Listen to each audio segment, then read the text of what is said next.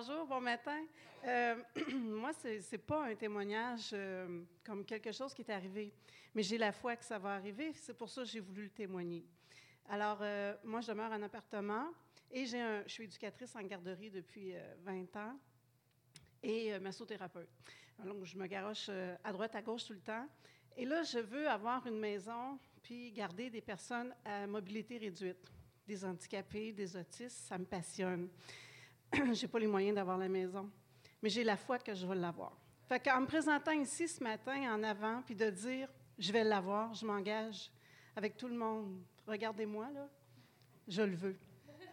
Et je sais que Dieu m'écoute parce que c'est mon ami. OK? Donc, je ne sais pas comment il va faire pour m'aider à avoir cette maison-là, mais je vais la visiter cet après-midi. Pensez à moi. Merci. On va se lever, on va prier. Alléluia. On va tendre nos mains vers Lina.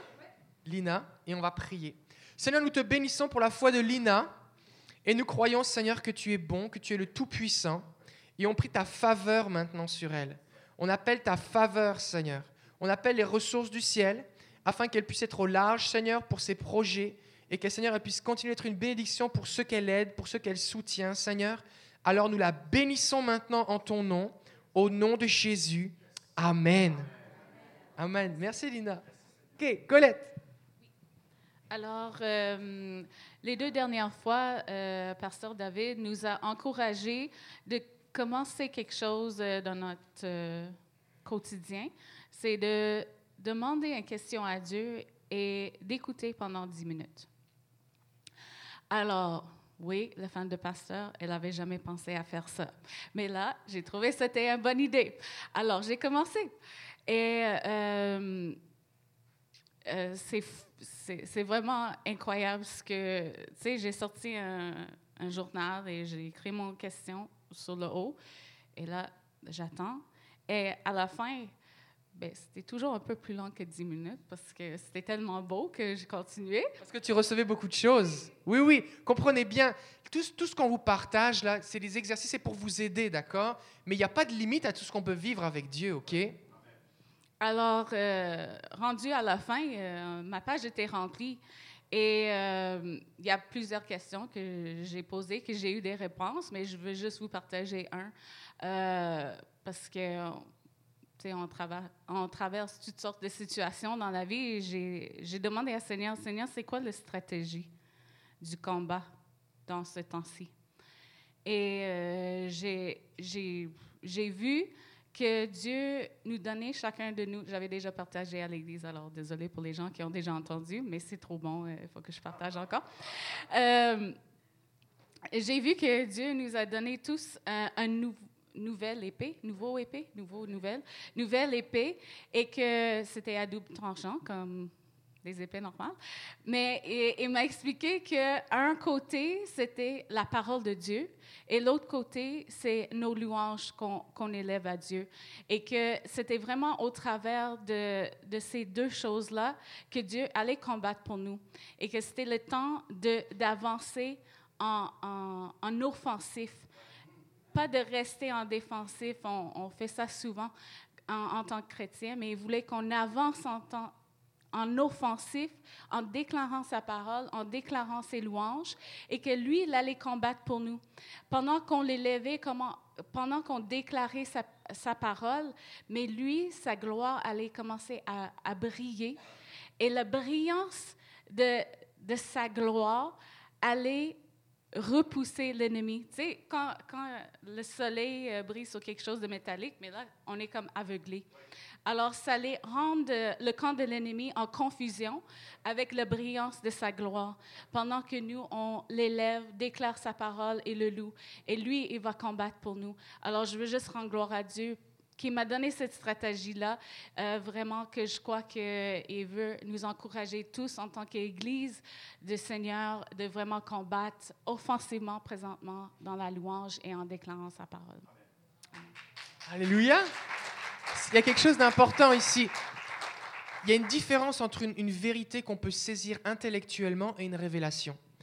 Quand Dieu te donne une révélation, même si c'est quelque chose que tu as entendu prêcher, que tu as lu sur le sujet, que tu as entendu, que même toi-même tu as déclaré, Mais quand la révélation, c'est comme c'est imprimé en toi, c'est gravé en toi, ça devient plus que réel. C'est plus juste une idée, c'est une réalité parce que tu l'as vu, parce que tu sais, Dieu l'a déposé en toi et ça amène toute une autre perspective. C'est pour ça que c'est important que vous passiez du temps à écouter le Seigneur parce que les révélations qu'il va vous donner par son esprit vont vous transformer. Ça fait que toutes les choses que vous aviez connues jusqu'à présent comme des connaissances intellectuelles ou théologiques, on va dire religieuses de votre expérience chrétienne, vont devenir des réalités. Vous allez vraiment saisir que, waouh, pendant que je prie, quelque chose se passe. Ce qui fait que lieu de dire, bon, ok, maintenant on va louer, on croit que l'ennemi va s'enfuir, puis tu vas louer en pensant à autre chose. Non, tu dis, tu es conscient que ce que je suis en train de faire amène quelque chose dans le climat spirituel et tu vas le faire vraiment différent. Donc ta foi va s'appuyer sur la révélation. Donc c'est pour ça que c'est vraiment important. Je vous encourage et, je, vous, je, vous, incite, je vous adjure, comme dit Paul à Timothée, eh bien, de, de passer du temps à écouter le Seigneur. Si on veut qu'il se passe quelque chose dans la province de Québec et dans la francophonie, on a besoin que les francophones cessent de réfléchir la vie chrétienne avec leur cerveau, mais commencent à vivre avec leur esprit. La vie chrétienne est spirituelle. Paul, la première épître aux Romains, va dire Dieu à qui je rends un culte par l'esprit. Par l'esprit. Il y a des versions plus récentes qui traduisent de tout mon cœur ou de tout mon être. Mais la, Bible dit par l'esprit. Je lui rends un culte par l'esprit. Pas avec mon intelligence, pas avec mes émotions, par l'esprit. Dieu est esprit et on a besoin de l'adorer en esprit à un moment, j'étais, et ce que je vais dire là, ça va dans le même sens que toi, Colette, c'est vraiment puissant. C'est que euh, quand, j'ai, repris l'église où je suis actuellement, j'étais tout seul, j'avais pas de staff, tout ça, et puis euh, j'étais comme, waouh, on m'a donné les clés, débrouille-toi. Fait que là, j'étais, waouh, c'est vraiment difficile. Et puis, euh, fait que je me suis mis au pied du Seigneur, et le Seigneur m'a dit, si tu restes à mes pieds, je vais te bénir. Alors j'étais là juste dans la louange le matin, je mettais de la louange dans la chapelle, puis je faisais juste louer le Seigneur, parler en langue. Et puis à un moment, euh, j'étais là et j'ai une vision. Et dans cette vision, je voyais un énorme mur de pierre, mais avec des blocs de pierre, genre les, pyramides d'Égypte. Il, y avait un, personnage, puis il y avait des énormes blocs de pierre. Puis il y avait, il une espèce de pioche, et puis il piochait pour casser le mur. Puis c'était genre impossible, ça va te prendre 10 000 ans, tu vois. Et puis là, dans la vision, au bout d'un moment, et le mur était comme infini d'un côté et de l'autre. Puis au bout d'un moment, le personnage, il a comme arrêté, et puis il, s'est mis à genoux et il a commencé à louer et adorer le Seigneur. Et là, j'ai vu comme des pas, des pieds énormes arriver. Je crois que c'était le Seigneur qui arrivait. Et puis j'ai vu une main énorme qui poussait les, blocs de pierre comme si c'était des cubes en bois pour les enfants. Et, et le Seigneur m'a donné cette révélation que pendant que tu loues, pendant qu'il y a quelque chose qui se passe, moi je viens et je fais des choses que tu ne pouvais pas faire. Maintenant, souvent, ce qu'on a de la difficulté, c'est qu'on pense intellectuellement que pendant que je loue, je perds mon temps parce que j'ai des choses à faire. J'ai plein de choses à faire, j'ai des problèmes et tout ça, j'ai des trucs à régler. Mais je décide de le faire, pas par une habitude, parce que je crois que pendant que je le fais, quelque chose va se passer. Et je m'y attends. Seigneur, alors que je vais élever ton nom, que je vais déclarer ta gloire, je vais déclarer ta grandeur, je vais déclarer qui tu es, je m'attends à ce que tu viennes, à ce que tes anges, tes anges agissent, qu'ils montent et qu'ils descendent du ciel. Je m'attends à ce que ta gloire se manifeste. Je m'attends à ce que l'ennemi s'enfuit. Je m'attends à, ce que, à ce que tu agisses puissamment.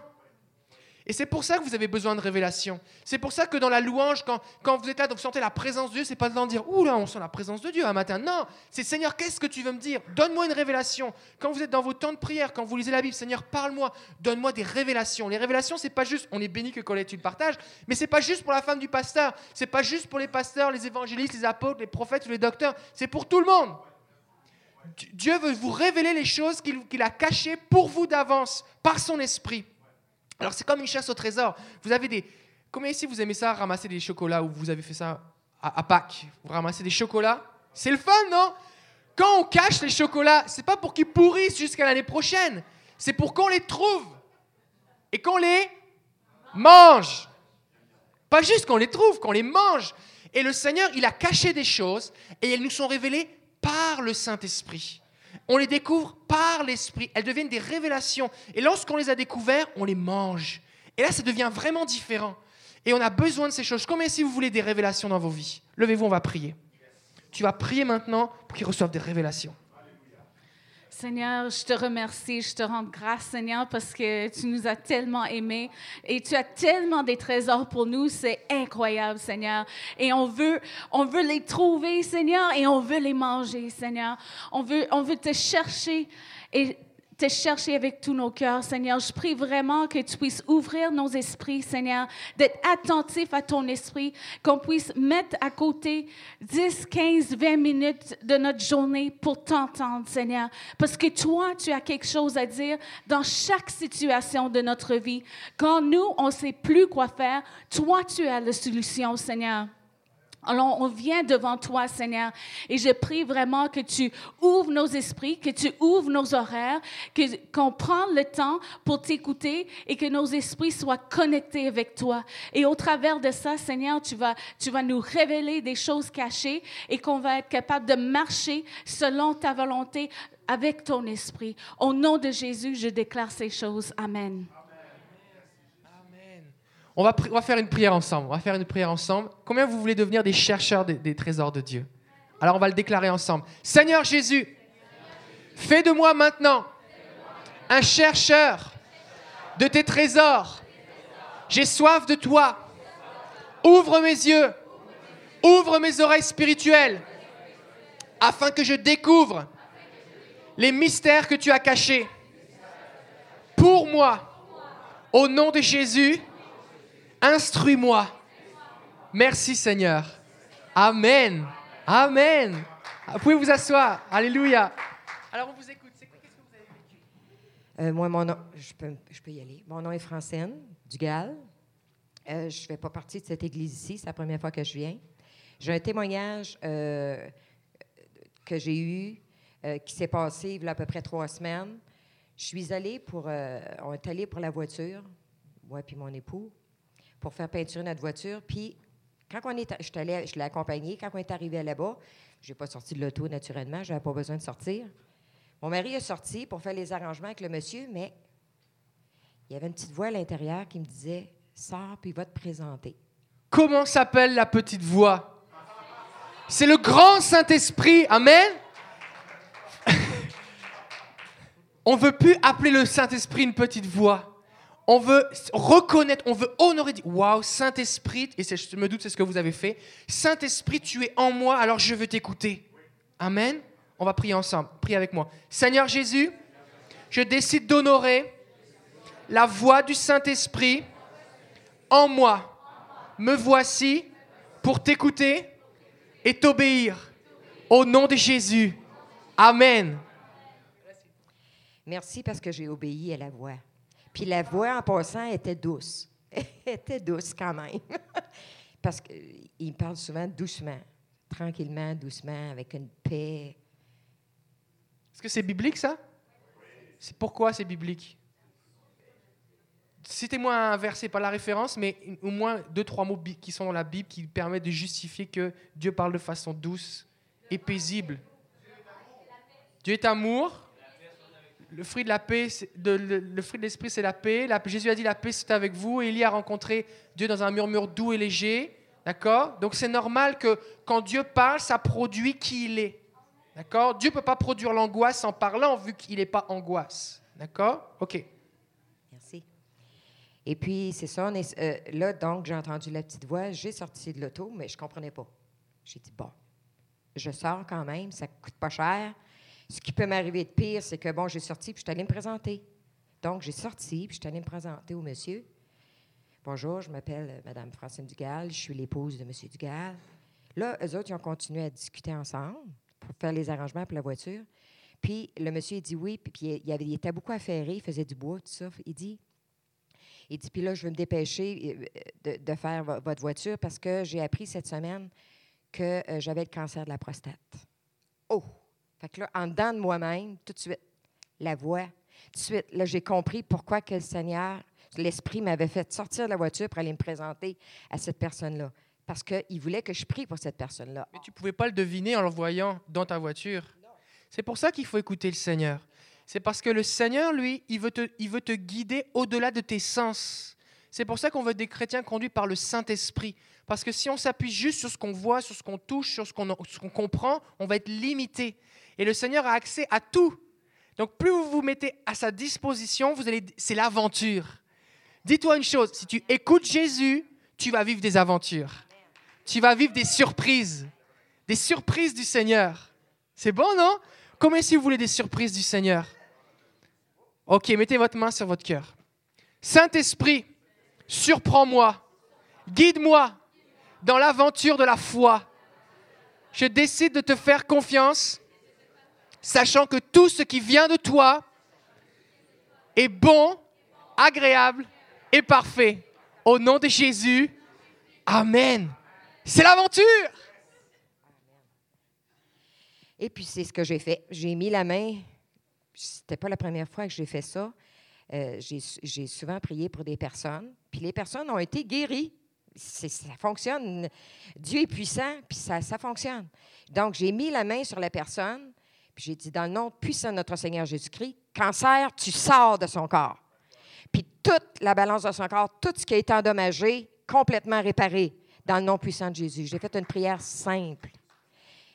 C'est comme ça que Dieu agit. Il n'y a pas besoin de, de- de- de- de grandes phrases. C'est comme ça. Je me suis retirée, puis le monsieur était très content que j'ai prié parce que je lui ai demandé avant aussi. J'avais oublié. Je lui ai demandé, j'ai dit, voulez-vous que je prie pour vous? Le monsieur a dit, bien sûr. Souvent, les gens qui sont extrêmement, puis qui apprennent des nouvelles comme ça, qui apprennent des nouvelles comme ça, euh, c'est ça qu'ils ils- ils- ils- ils disent pas non à une prière. Mais, je lui ai dit, par contre, parce que j'ai déjà fait ça pour une personne, puis la personne pensait que je prierais chez moi. Mais j'ai prié sur place, puis la personne était très intimidée. Donc, je lui ai demandé. euh, Ça, si- c'est un point, ça, c'est un point important. J'aime ce que tu dis, vraiment, c'est très riche. Alors, c'est pour ça que je te fais des pauses, là, parce que je ne veux pas oublier les choses. Tu pas offensé, ça va? Il faut arrêter les affaires de je vais prier un jour, finalement, j'ai oublié. Ah oui, c'est vrai, j'avais dit que j'allais prier. Quand on dit on va prier, c'est pas une façon de dire je penserai à toi. Quand on dit on va prier, on va prier vraiment. Prier, c'est quelque chose. D'accord? Si vous voulez commencer à voir plus Dieu agir autour de vous, commencez à dire, vous entendez un besoin, on prie maintenant. J'ai besoin d'une maison, mon, mari est malade, mon enfant s'est détourné du Seigneur, euh, j'ai un examen cette semaine, je ne sais pas si je vais y arriver, on va prier maintenant. Prions. Prions, plutôt que de continuer de dire, plutôt que de dire, je vais prier et de continuer votre conversation pour après ça pas prier, vous êtes mieux de prier maintenant. OK? Alors on va le déclarer ensemble. Seigneur Jésus, là où je suis, j'ai accès au ciel. Tu m'écoutes parce que tu es mon Père, parce que je suis ton enfant. Alors me voici aujourd'hui comme un instrument de bénédiction entre tes mains partout où je vais. Je décide de prier, d'ouvrir ma bouche et d'établir ton royaume par mes paroles au nom de Jésus. Amen. Fait que la première fois que tu vas faire ça, tu vas dire on va prier, on va prier maintenant. Les gens vont être là comme ah ok, on va prier maintenant, pas de problème. Sois pas juste comme on va prier, mais si tu veux pas, non, on va prier. Jésus est là, on va prier. Tu peux faire une prière les yeux ouverts. Est-ce qu'on peut prier les yeux ouverts? Est-ce qu'on peut prier sans crier? Est-ce qu'on est obligé de mettre la main sur la tête et de secouer la tête de quelqu'un pour prier? Non, on n'a même pas besoin de la toucher. On peut juste dire, on va prier. Tu pouvais être, être à la caisse avec quelqu'un. Oh, oh, vous avez l'air d'avoir mal au dos. Ah oui, je suis raqué. Euh, ça, c'est, vous payez par Visa ou Mastercard Mastercard. Je vais prier pour vous. Seigneur, je te prie de bénir. Vous avez, vous avez, par téléphone, ça marche, par courriel, sur Skype. Vous avez le badge de la personne. Ok, je vois que vous appelez euh, Madeleine. Madeleine, au nom de Jésus, soyez guérie maintenant. La personne à côté de vous, à la caisse, n'a même pas besoin de savoir que vous êtes en train de prier, mais juste relâchez le royaume de Dieu. Ce que j'ai, je te le donne. C'est bon, hein? Ok, alors vous avez prié pour le monsieur. Il a accepté. J'ai prié sur lui. Puis, euh, j'ai pas eu de nouvelles encore. Mais je le sais. Il s'appelle comment? Ah, comment que c'est? On ne sait pas. C'est un, c'est un- c'est un- On va prier tous ensemble. Levez-vous, on va prier pour lui. On va le bénir. C'est le garagiste. On va prier pour le garagiste, ok? Le débosseleur, ok. Seigneur, on, dé- on bénit cet homme, Seigneur. Et nous déclarons, Seigneur, comme l'a dit notre sœur, on commande maintenant au cancer de quitter son corps. On déclare la santé, que la prostate soit régénérée, restaurée. Nous maudissons maintenant chacune de ces cellules cancéreuses maintenant, que tout son système soit régénéré, que son sang soit purifié. Nous prions au nom de Jésus, nous commandons au nom de Jésus maintenant que tout son système immunitaire soit fortifié. Nous déclarons la vie sur lui. Nous déclarons la vie et nous déclarons cette parole de, de- de- de la Bible qui dit, je ne mourrai pas mais je vivrai et je raconterai les œuvres du Seigneur. Nous le bénissons maintenant au nom de Jésus. Et Père, je prie maintenant pour une audace relâchée sur chaque personne ici, une audace relâchée sur ceux qui nous suivent sur Internet pour prier. Nous déclarons au nom de Jésus que tout genou fléchira devant Jésus et que le cancer fléchit le genou devant Jésus et que nous n'avons pas à être intimidés, peu importe le nom de la maladie, peu importe la condition, mais que nous pouvons prier avec audace parce que tu as tout payé Jésus. Alors nous te donnons toute la gloire au nom de Jésus. Amen. Merci. Merci. C'est un témoignage aussi? Oui, viens-t'en. Est-ce que ça fait du bien de partager des témoignages? Est-ce que vous vous dites, oui, mais moi aussi, ça m'arrive de rencontrer des gens qui ont des cancers Ça vous arrive? Moi aussi, ça m'arrive d'entendre la voix du Saint-Esprit. Ça vous arrive? Obéissez! Amen. Moi, dans le fond, a un mois, j'étais venue, puis c'est Sylvie qui parlait. C'était Sylvie, son nom? Cindy. Puis elle avait dit qu'il fallait avoir un équilibre dans sa vie entre le monde spirituel puis ta famille autour de toi, que le Seigneur, il allait te demander d'aller puis d'avoir de l'amour pour ta famille. Fait que finalement, je suis revenue chez moi la semaine passée, Là, le Seigneur me met à cœur d'aller lire un livre que je lisais quand j'étais jeune. C'est un bon exemple de. Fait c'est toutes des personnes qui ont comme changé le monde d'une façon différente. Fait que là, il me fait ouvrir ce livre-là, puis là, je lis l'histoire de Benjamin Franklin.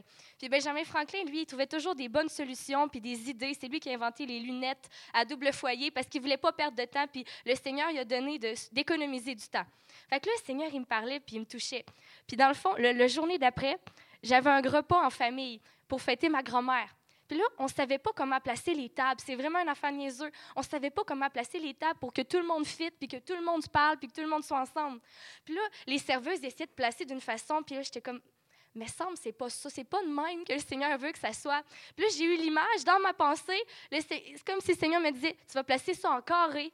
Comme ça, tout le monde va pouvoir se parler, puis ça va être comme tout le monde va être heureux, puis ça va être comme si c'était une grande table, puis tout le monde allait être ensemble. Puis là, j'ai dit, on fait ça comme ça. Puis là, à la fin de la soirée, tout le monde m'a remercié parce qu'ils m'ont dit C'est qui qui a eu cette idée-là de mettre ça comme ça? C'était tellement une bonne idée. Puis c'est comme si là, le Seigneur, il me montrait que dans ta vie, il veut tout le temps que vous ayez des bonnes solutions, des bonnes idées. Vous avez le conseil de Dieu, puis il veut toujours que vous ayez des bonnes idées. Puis là, c'est rentré en moi. Fait que là, partout que je vais, je suis comme je sais que Dieu veut toujours me donner les bonnes idées. Toujours me donner les bonnes idées. Fait que ça, c'est un, un premier témoignage. Le deuxième, c'est qu'à mon école, je donne du tutorat en mathématiques aux étudiants, mais ils manquent de confiance en eux. Puis moi, le Seigneur, il m'utilise pour leur donner l'assurance. Jésus, il a l'assurance pour eux, puis il veut les faire réussir. Puis il y a une fille qui avait vraiment, était stressée comme toute. Puis le Seigneur m'a ouvert une porte pour aller chez elle, puis parce qu'elle voulait m'inviter à venir chez elle. Puis pendant qu'on parlait, à un moment donné, elle s'est ouverte à moi. Elle a ouvert son cœur. Elle m'a dit Evelyne, je suis stressée. Euh, je ne sais pas comment je vais réussir. Je, trouve que ma vie a manque un sens. Le matin, quand je me réveille, j'aurais le goût d'avoir l'espoir puis de savoir pourquoi je me lève. J'ai un enfant puis je veux réussir pour mon enfant. Euh, elle, se met à s'ouvrir à moi. Puis là, je me mets à prier avec elle. Je me suis mis à prier avec elle puis j'ai dit le Seigneur, il va t'aider. Le Seigneur, il t'aime. Le Seigneur, il a un plan pour ta vie. je me mets à prier avec elle, puis finalement, elle s'ouvre, puis elle me dit C'est quoi, Evelyne? Depuis, que je suis née jusqu'à l'âge de 10 ans, j'allais dans une église protestante, mais j'ai arrêté d'y aller. Finalement, j'ai prié pour son examen, puis elle m'a dit Evelyne, je comprends pas ce qui s'est passé. J'ai eu l'assurance quand j'ai fait mon examen, j'ai eu 80% j'ai jamais eu ça, j'avais 50% en statistique, puis elle a eu une méga bonne note. Puis là, le Seigneur est en train de faire un œuvre dans son cœur. Donc, ça, c'était. Amen. Amen. Amen. Ouais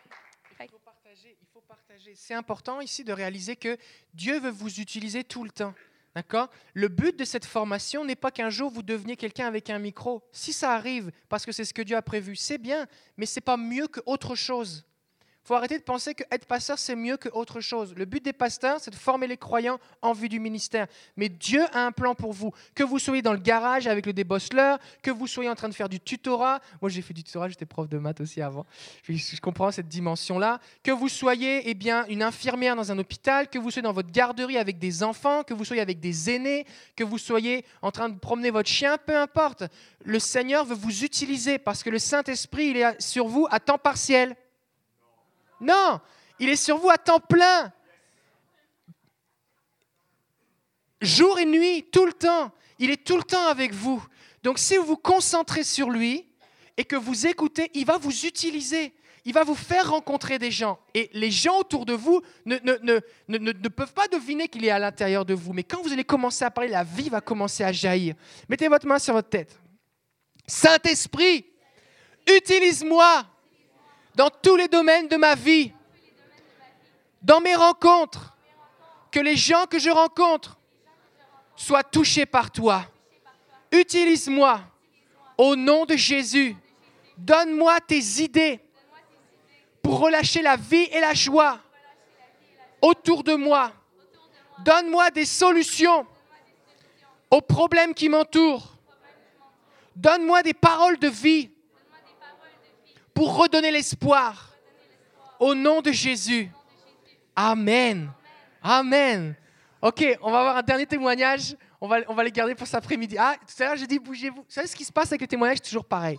Tu commences à raconter les témoignages, là j'entends les témoignages, et ton esprit à l'intérieur commence à se ranimer parce que le témoignage, c'est l'esprit de la prophétie. Les témoignages prophétisent et le Saint-Esprit en toi et ton esprit commence à s'animer. Et là, tu dis ah, je voudrais que ça dure toute la journée. Fait que partagez vos témoignages de, le plus que vous pouvez. Ça, c'est facile. Hein? Racontez. Comme ici, ça fait plus que 10 ou 20 ans que vous êtes chrétien. Vous avez vécu une paire de choses avec Jésus. Prenez-vous un journal et, réfléchissez, c'est quoi vos 10, vos 15, vos 20 meilleurs témoignages, les trucs les plus dingues que Dieu a fait dans votre vie? C'est quoi les, les, les, top, les top témoignages, les, trucs, les miracles, les exaucements de prière, les visions, vous avez vu un ange, un ange est venu vous récupérer sur le bord de la route, euh, vous avez euh, des, des trucs qui se sont passés, des choses que vous avez vécues, vous en avez été témoin ou vous l'avez vécu. Écrivez-les. Et ça va devenir votre évangile. Je ne suis pas en train de dire qu'il faut écrire un nouvel évangile, d'accord Comprenez bien ce que je veux dire.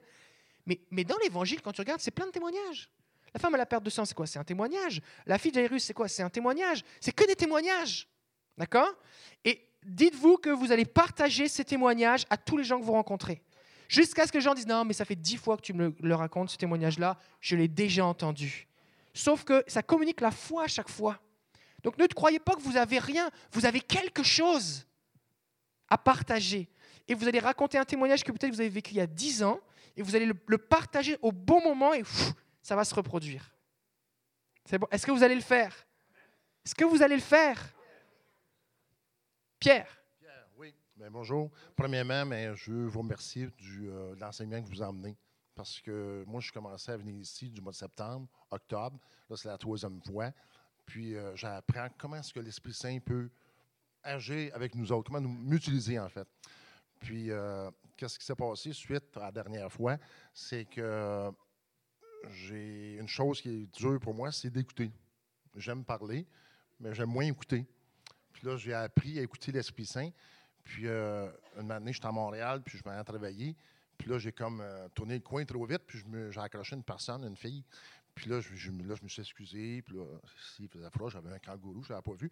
Fait que là, je parlais avec elle. Puis là, l'année, l'Esprit Saint me dit Dis où tu, où tu travailles. Je ne je, ben, je vais pas trop astiné. Je dis Bon, on va dire ça. Je ne sais pas comment dire ça dans la phrase. Et tu trouvais ça bizarre Oui. Dites-vous, un bon, critère pour reconnaître la voix de Dieu, c'est que c'est quelque chose de spontané et de bizarre. Bizarre au sens que ton intelligence ne pouvait pas arriver par un raisonnement. Parce que si c'était évident, Dieu n'aurait pas besoin de te le dire. D'accord? Donc, vu que c'est quelque chose que tu ne sais pas, c'est une information, un téléchargement surnaturel, c'est sûr que ça va te surprendre. Fait que si tu sens cette. Pourquoi, d'où ça vient? Oh, ça, ça doit être Dieu. En tout cas, prends une chance. Il y a de fortes chances que ce soit Dieu. Fait que là, en fin de compte, j'ai dit que je travaillais à l'hôtel euh, William Gray pour faire la publicité, mais en tout cas. Puis euh, là, elle me dit ah, ben voyons donc, c'est drôle, mon frère travaille là. Oh, là, ça a comme ouvert une porte. Là, là je comprends un petit peu plus pourquoi l'Esprit Saint te dit de parler de cette façon-là. Puis, euh, enfin, j'ai laissé un petit évangile rouge des Gédéons. Là, puis, bien, t'es content. Ça arrête, comme, ça arrête là. Dans l'après-midi ou dans l'avant-midi, je, prends mon break, je vais aux toilettes. Puis quand je me lave les mains, il y a un jeune homme qui rentre dans la même place où j'étais. Puis là, Saint me dit Ceci est le frère de la fille à qui tu as parlé. C'est venu clair. C'était pas rien qu'un mot, c'était une phrase complète que j'ai entendue. Là, j'ai comme mon. Donc Dieu parle aussi dans la salle de bain. Dieu peut te parler partout. sois prêt. C'est pas juste le dimanche matin, c'est pas juste quand tu viens le samedi à l'école de ministère naturel. Sois toujours prêt. Puis là, en 20 ans, j'ai dit au jeune homme, j'ai dit, euh, t'as une sœur? Il me dit, oui. OK. T'as une sœur qui travaille juste à la rue Notre-Dame, là, ici, sur le coin? Il me regarde, ah, il dit, t'en connais? Ben, en fait, je la connais pas, mais je lui ai parlé un matin. Puis j'ai dit, tu crois-tu en Dieu? Ah non, moi, je crois pas en Dieu. Ah, j'ai cette valeur parce que lorsque tu es rentré aux toilettes, j'ai eu une phrase complète que toi, tu étais le frère de la fille à qui tu as parlé un matin. Puis là, j'ai remis un petit livre rouge. Fait que je prends ton téléphone, texte ta soeur, m'en dit As-tu commencé à lire ton petit livre rouge? On va faire le saut. C'est ce qu'il a fait. Puis je l'ai revu deux semaines après. J'ai dit Puis, en fin de compte, as-tu parlé à ta soeur Puis il dit J'en reviens pas. Il dit Je comprends pas ce phénomène-là. Ben, je dis C'est Dieu qui agit. C'est ça. J'ai juste été là, plus loin. Mais euh, j'ai aimé l'expérience. Wow! Alléluia! On appelle ça des paroles de connaissance. Et les paroles de connaissance, c'est la clé pour ouvrir le cœur des gens. Combien ici vous voudriez avoir des clés? Écoutez-moi bien, le Seigneur ne veut pas vous donner un trousseau de clés, il va vous donner les clés une à la fois. Et plus vous allez accepter de les tourner, les, les essayer dans la serrure pour voir si ça marche, plus vous allez en avoir des nouvelles. Fait qu'on va se lever maintenant et on va prier. Tu vas prier pour eux. Tu vas prier pour qu'ils aient la foi d'obéir à Dieu, qu'ils aient la foi pour écouter et qu'ils aient des paroles de connaissance de plus en plus précises. Père éternel, premièrement, je veux te rendre grâce, Seigneur, de nous, de nous utiliser. Je veux te rendre grâce, Père éternel, de nous faire confiance, Seigneur Dieu, puis de nous donner, en fin de compte, cette clé-là pour qu'on puisse obéir, mais tout de suite, de ne pas réfléchir à savoir si c'est intelligent, si c'est pas intelligent, va-tu avoir l'air ridicule ou pas, parce que c'est sûr que ça me passe dans, nos têtes. Moi, ça a passé dans la mienne aussi. Puis on n'est pas différents les uns des autres. Sauf que je prie, Seigneur, que tu puisses lui donner une audace, puis d'aller au-delà de nos pensées. Parce que la foi, c'est de voir ce qu'on ne voit pas, en fait, mais d'y croire. Fait que merci, Père l'Éternel, d'agir dans chaque cœur qui est présent, puis d'utiliser les gens. Utiliser parce que c'est vraiment formidable. C'est une clé, le Saint-Esprit, pour nous. Tellement, ça devient tellement plus facile d'évangéliser. Puis la parole, passe très bien. Merci, Père, de ce que tu fais en ce moment dans chaque cœur qui est présent dans cette assemblée et aussi sur Internet. Allez-y, faites confiance à Dieu. C'est dans le nom de Jésus, je te prie. Amen. Restez debout. On va venir ici sur le devant. On va louer le Seigneur. La Bible dit Priez par le Saint-Esprit, édifiez-vous sur votre très sainte foi. Celui qui parle en langue s'édifie lui-même. Est-ce que vous croyez que c'est la Bible qui dit ça? Fait que venez ici sur le devant, il y a de la place ici, là. Et puis, on va commencer à juste parler en langue. Parce que on a besoin, on a besoin d'être participant. Alors, si vous avez une condition physique qui fait que vous avez de la difficulté à rester debout, vous pouvez rester assis. Mais sinon, venez ici sur le devant, on a de la place. Et on veut commencer juste simplement à commencer à parler en langue. On veut commencer à élever le nom de Dieu. On veut commencer à élever les mystères du Seigneur. On veut commencer à fortifier notre âme. Peut-être que toute la semaine, vous avez été là, pris dans des activités. Et là, c'est le temps de dire Seigneur, je participe. Que mon esprit soit ranimé, que mon esprit soit ravivé. Envoie ton feu sur moi, Seigneur. Embrasse ma vie. Saint-Esprit, nous t'accueillons, te donnons toute la gloire. Commencez à parler en langue là où vous êtes.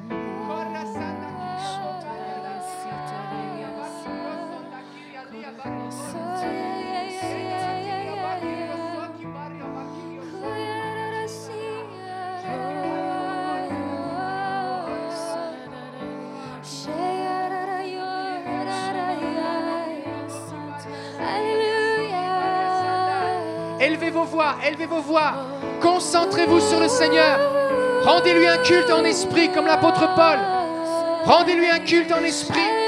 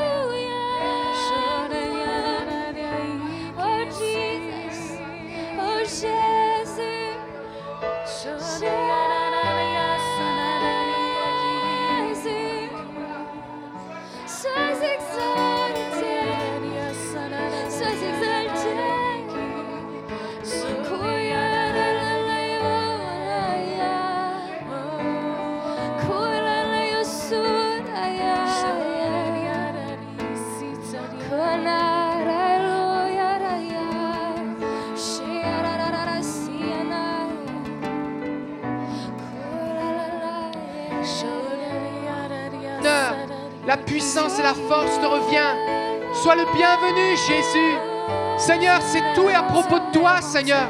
Tu es celui qui donne les dons. Tu es celui qui révèle ton amour. Et Seigneur, c'est ta présence que nous cherchons. C'est toi que nous voulons, Jésus. C'est toi que nous voulons, Seigneur. C'est toi que nous voulons, Seigneur. C'est toi que nous voulons, Seigneur. Envoie ton feu, Seigneur. Envoie ton feu, Seigneur. Viens, Saint-Esprit, avec puissance. Manifeste ta gloire ce matin. Alors que nous élevons ton nom, que les anges de Dieu viennent, que le ciel descende et que la gloire de Jésus se répande partout dans cette ville et dans la francophonie. Au nom de Jésus. Alléluia.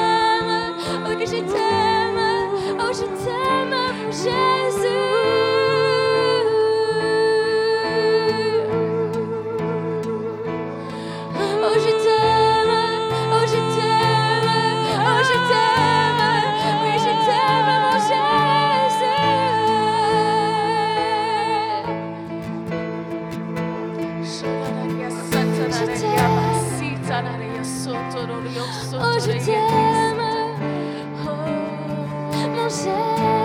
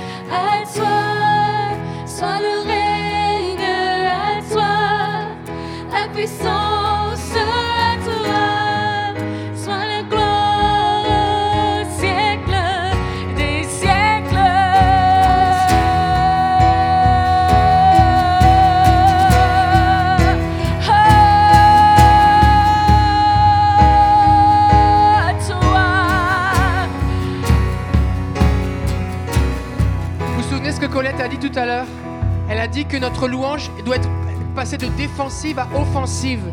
Ce chant n'est pas prévu pour que vous soyez en mode réception. Seigneur, viens me faire un petit câlin.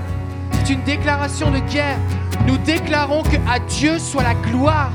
Nous voulons que la gloire de Dieu soit bien au-dessus de la gloire toutes les principautés de cette région, mais au-dessus de tous les hommes, euh, ceux qui sont élevés en gloire. La gloire de Dieu est bien au- au-dessus de, de- de toutes ces choses.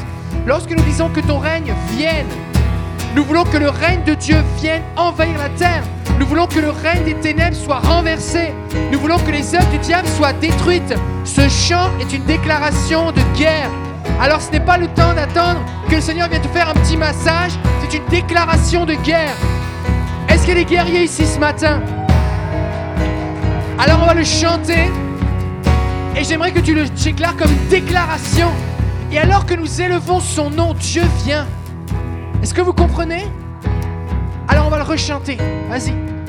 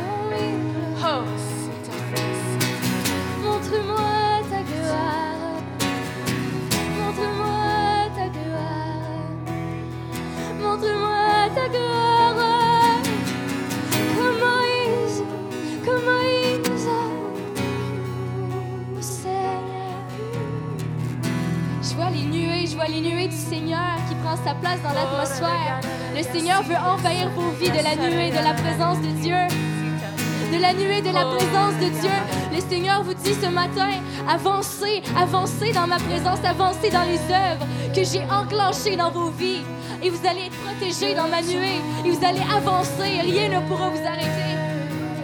Rien ne pourra vous arrêter. Seigneur Père éternel, Seigneur Père éternel, on veut, Seigneur, avancer dans ton œuvre.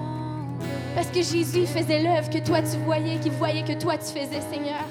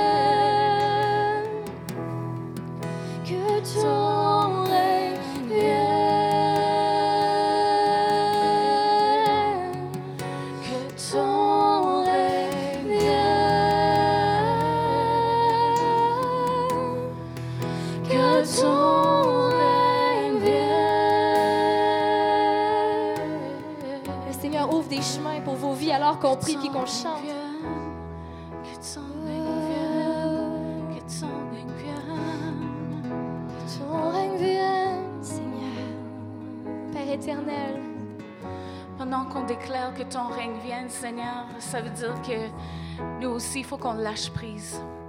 Il faut qu'on lâche prise des choses dans nos vies qu'on on tenait tellement. On tenait précieusement, Seigneur. Mais ce matin, on veut dire, oui, Seigneur, il y a un tel rêve, il y a un tel désir, il y a il y a une telle chose cachée dans mon cœur. Je veux, je veux le lâcher ce matin. Je veux le lâcher à ton règne, Seigneur, parce que je veux faire ta volonté dans ma vie. Je veux que ta volonté soit faite dans ma vie comme il est aux cieux, Seigneur. Je veux que ta volonté soit faite dans ma vie comme il est aux cieux, Seigneur. Je veux lâcher prise, Seigneur, de toutes les choses que je tiens si précieusement, Seigneur. Mes enfants, je te les lâche. Je les lâche dans, entre tes mains, Seigneur. Tu les aimes même plus que moi. Seigneur, je relâche mes travails, Seigneur, mes factures, je les relâche, Seigneur. Je relâche mes, mes rêves, mes rêves que ça fait des années qui sont dans mon cœur, Seigneur. Je les relâche, Seigneur, pour que ton règne vienne. Que ton règne vienne, que ton règne vienne dans ma vie, Seigneur. Règne, règne, règne, règne, règne.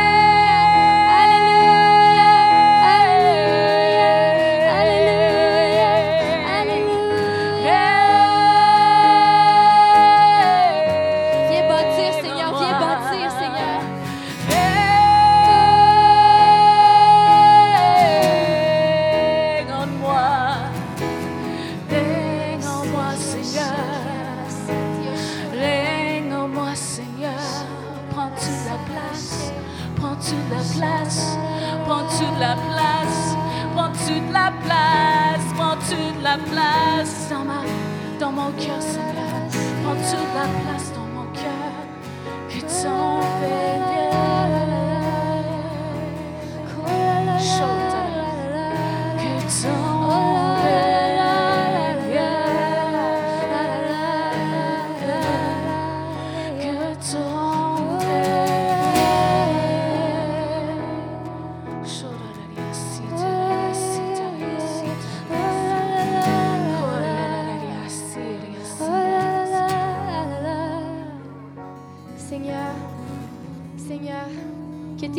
soient nos pensées, Seigneur.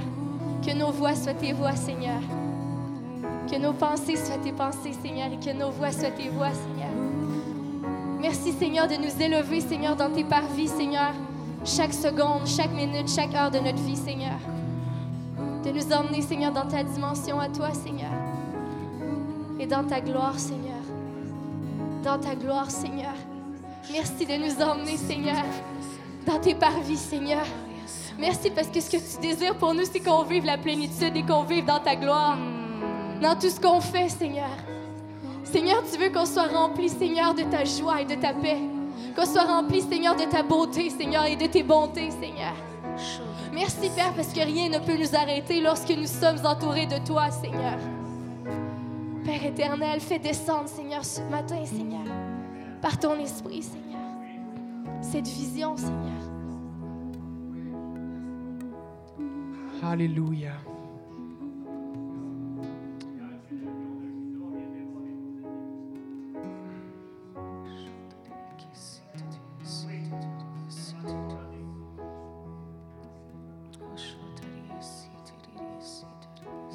En tant qu'Église, il y a vraiment une clé qui est là, qui est importante, après les témoignages.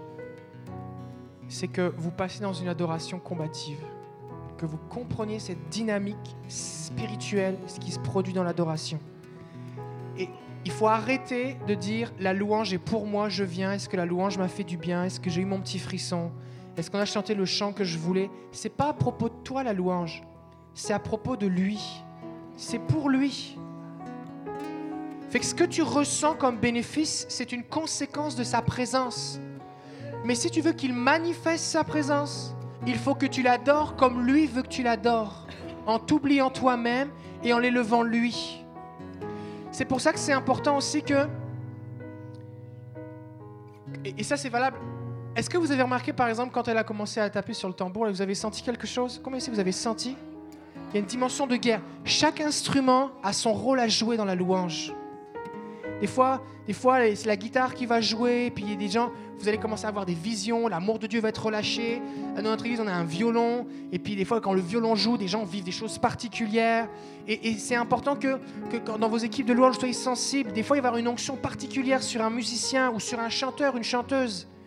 Et, et juste chanter. Et dans ces moments-là, des fois, les gens disent Ah, ok, bon, bah, ça fait trois fois qu'on chante le chant, euh, pourquoi on le chante encore? Non, t'as pas compris. Au ciel, à votre avis, qui, qui a donné des ordres aux anges dans le ciel pour l'adoration? Est-ce que c'est Satan ou est-ce que c'est Dieu? C'est Dieu. Dieu a assigné des séraphins, qui sont des anges très puissants, pour tourner autour de lui et déclarer Saint, Saint, Saint est le Seigneur. Et ils font ça pour l'éternité. Et ils sont autour de lui. Est-ce que tu crois que Dieu aime ça? Parce que si ça l'a chalé, et il leur dirait arrêtez là. C'est un mandat qu'ils ont eu de la part du Seigneur. Dieu veut que ce soit comme ça qu'on l'adore.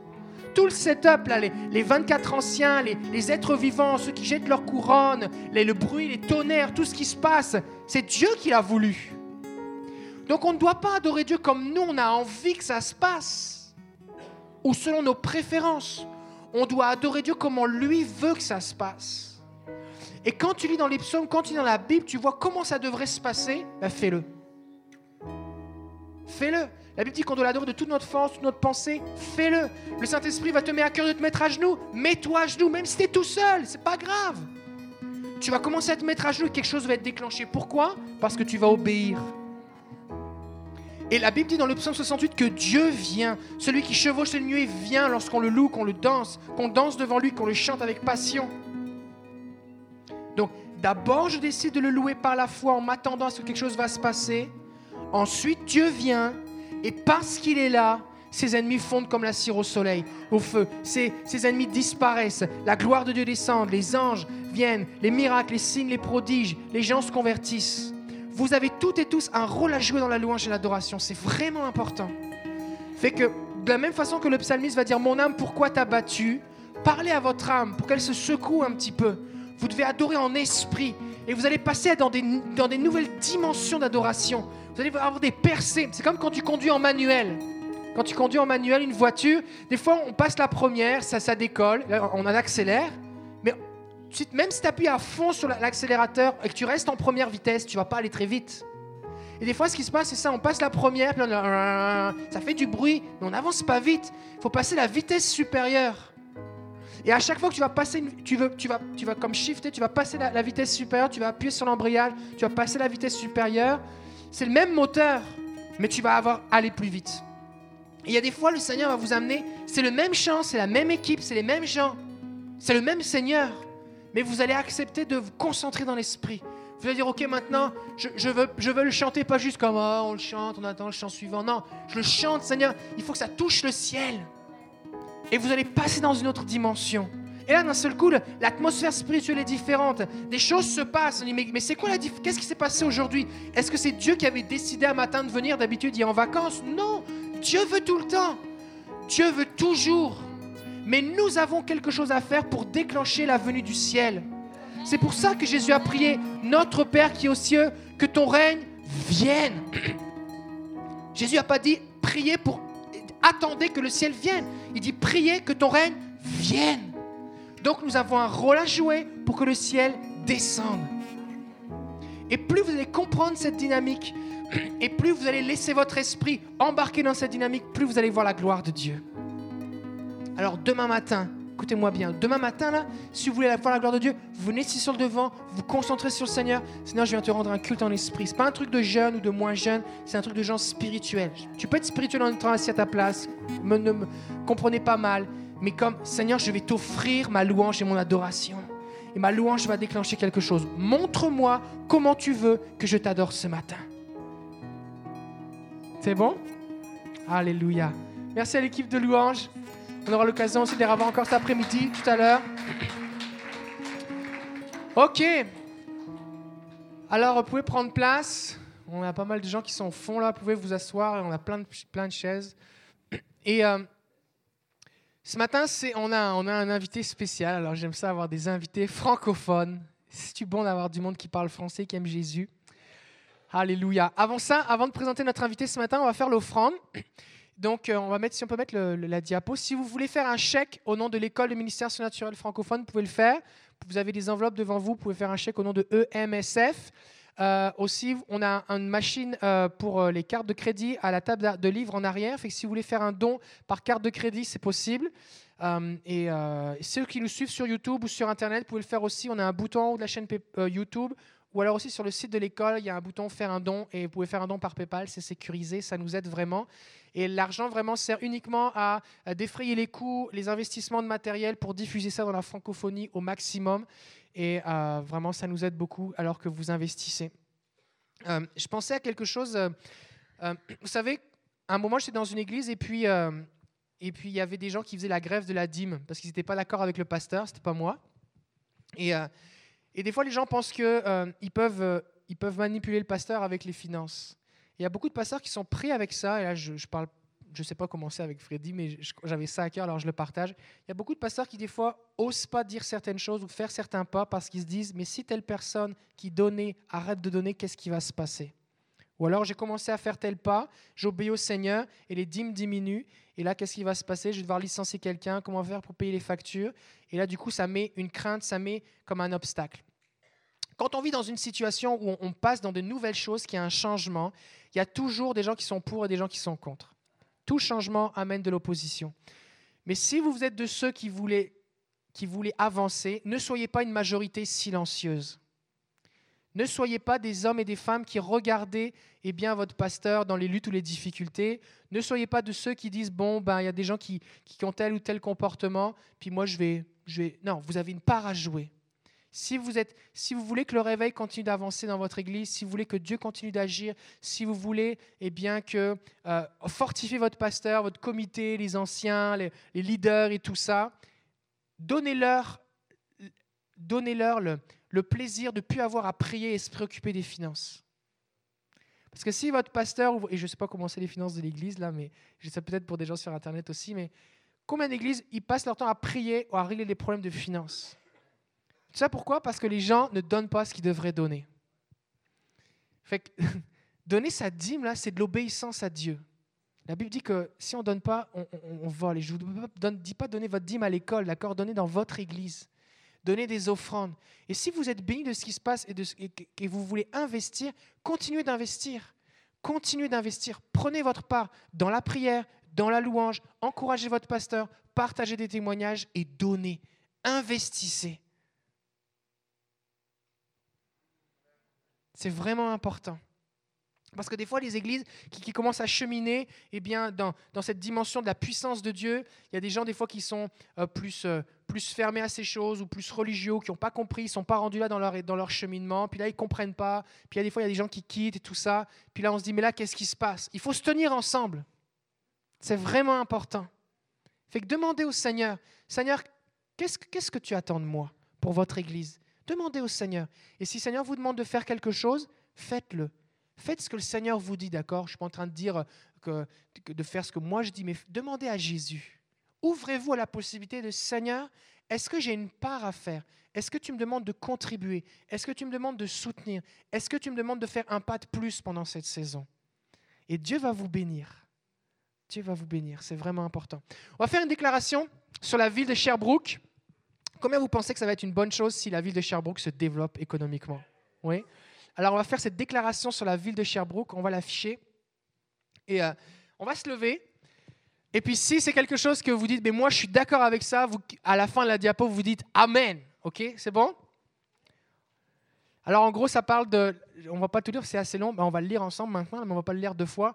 Mais ça parle de toute cette dynamique de, on veut que la bénédiction soit la ville, parce qu'on doit prier pour aussi pour la ville. Hein, la Bible dit que quand le, juste se réjouit, la ville, quand la ville prospère, le juste se réjouit.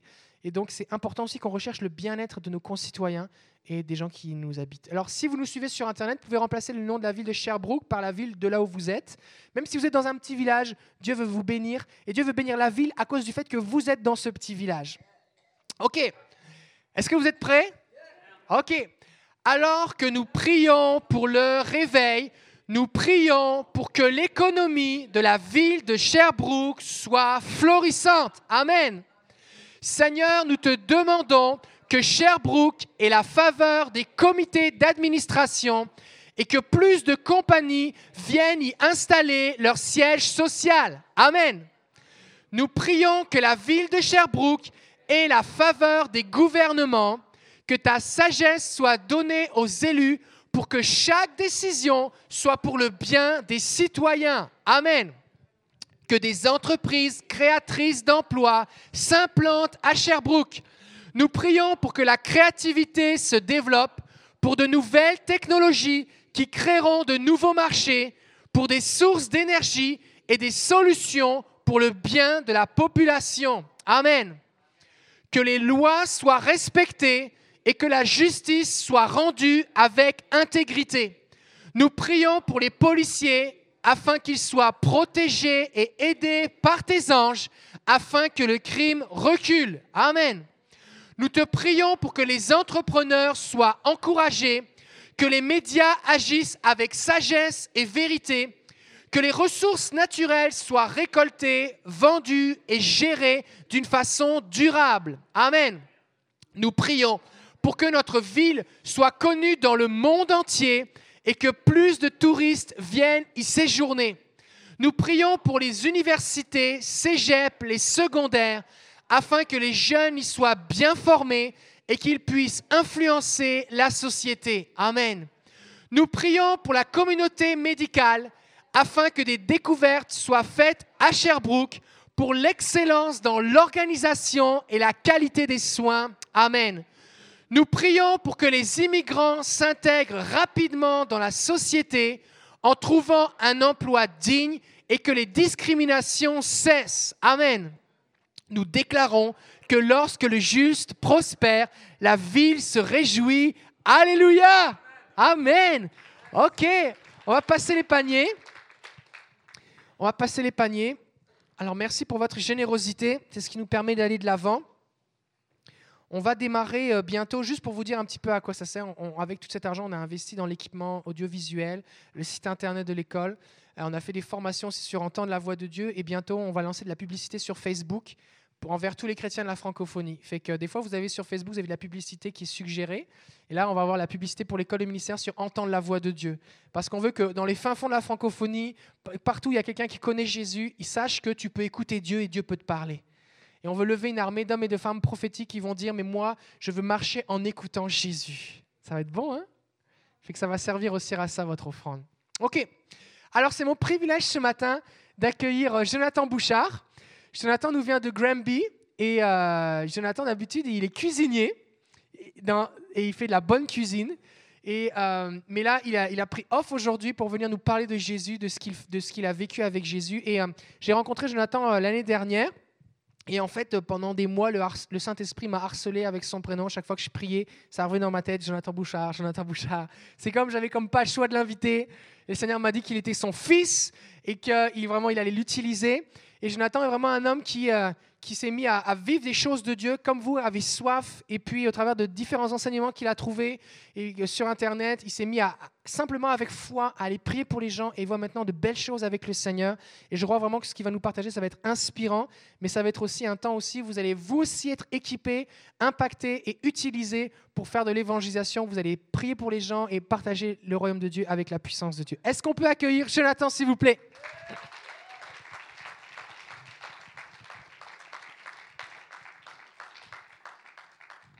Merci beaucoup. Merci. Tout le monde va bien? Un petit peu plus fort. Tout le monde va bien? OK, c'est pas pire. Moi, ça va très bien. Merci beaucoup de le demander. J'ai Jésus en moi, donc j'ai la majorité de mon bord. Amen. Euh, merci vraiment à l'équipe de louange. Euh, merci au pasteur qui nous accueille ici, puis merci à David. Euh, ça a été mentionné plus tôt, mais c'est vraiment un gros manque à gagner qu'il y avait dans la francophonie, ce que tu fais, David. Puis je loue Dieu de ce qu'il a mis, euh, de ce qu'il t'a mis à cœur, vraiment. Euh, puis je, l'ai dit, je remercie vraiment l'équipe de louange. C'est vraiment dangereux de me donner un micro après une louange comme ça. je vais faire juste quelques. euh, combien est-ce qu'il y en a ici qui n'ont aucune idée je suis qui, qui m'ont jamais vu, qui n'ont jamais entendu parler? OK, quand même. Bon. Fait que juste pour que vous sachiez où vous en tenir avant que je me présente, euh, Jésus est roi. Jésus est roi. Jésus est roi. Encore en 2016. Encore au Québec. Voyez-vous, il y a eu un petit peu moins d'emmène, mais je n'étais pas en train de faire un sondage, j'étais en train de vous annoncer quelque chose. OK? Parce que peu importe ce que les gens croient, Jésus est roi pareil. Amen? Un autre petit avertissement.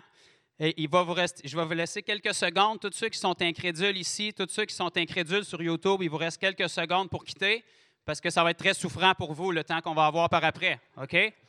J'ai une très grande haine envers l'incrédulité parce que vous êtes en train de regarder quelqu'un aujourd'hui. Vous allez pouvoir mettre une coche sur votre calendrier. Vous avez devant vous ce qu'on appelle un fils de Dieu. Amen.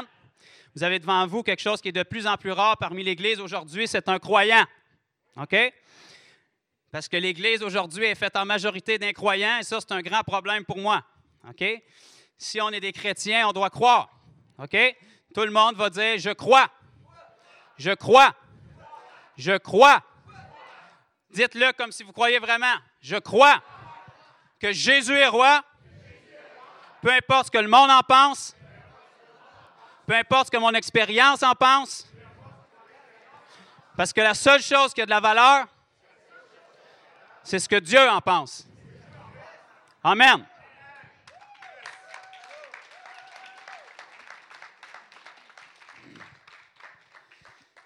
Donc, comme, euh, comme David a mentionné, je m'appelle Jonathan Bouchard.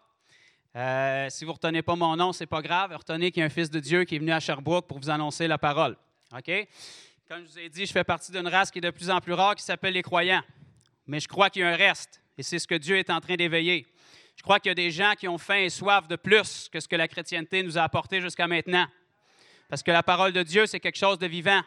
L'Église dans la parole, c'est quelque chose de vivant. L'Église dans parole, elle avait des signes, des prodiges et des miracles et apportait du fruit. Donc, si Dieu est encore Dieu et qu'il ne change pas, si l'Esprit Saint qu'on a en nous est le même Saint-Esprit que les apôtres avaient, que les disciples avaient, je ne vois pas aucune raison pourquoi on ne devrait pas avoir la même vie que les apôtres et les disciples. OK? La seule raison pourquoi on argumente là-dessus, c'est parce qu'on base notre vie sur nos expériences puis les expériences des autres.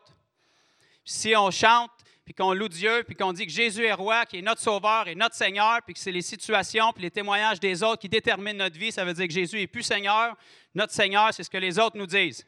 Fait que si Jésus est notre roi, puis Jésus est notre Seigneur, on écoute ce qu'il dit. Amen. Jésus a dit, pourquoi m'appelez-vous Seigneur, Seigneur, et n'écoutez-vous pas mes commandements? Donc, si les disciples de Jésus ne suivent pas l'enseignement de leur maître, on a un problème. Amen. Pour tous ceux qui ne sont pas habitués d'entendre parler comme ça, je ne suis pas contre vous, je suis pour vous, je vous aime. OK? Mais ce que je déteste, c'est voir les gens périr parce qu'ils manquent de connaissances. Ça fait trop longtemps que l'Église périt. La Bible nous dit dans Osée 4.6, Mon peuple périt par manque de connaissances. Fait que si je comprends bien, si on va chercher la connaissance, on va arrêter de périr. Ça se peut-tu? Tout le monde connaît ce verset-là, puis ils l'ont déjà entendu une fois, mais personne ne connaît la fin du verset. La Bible nous dit, Mon peuple périt par manque de connaissance. Parce que vous avez rejeté la connaissance, je vous rejetterai. Si on reste ignorant, ce n'est pas de la faute de Dieu, c'est de notre faute. La connaissance est disponible. La connaissance est là. La Bible nous dit dans Hébreu 1, 1, Autrefois, Dieu a parlé à, à nos pères à plusieurs reprises et de plusieurs manières par les prophètes. Aujourd'hui, en ces temps qui sont les derniers, il nous a parlé par son Fils. C'est au passé. Il nous a parlé.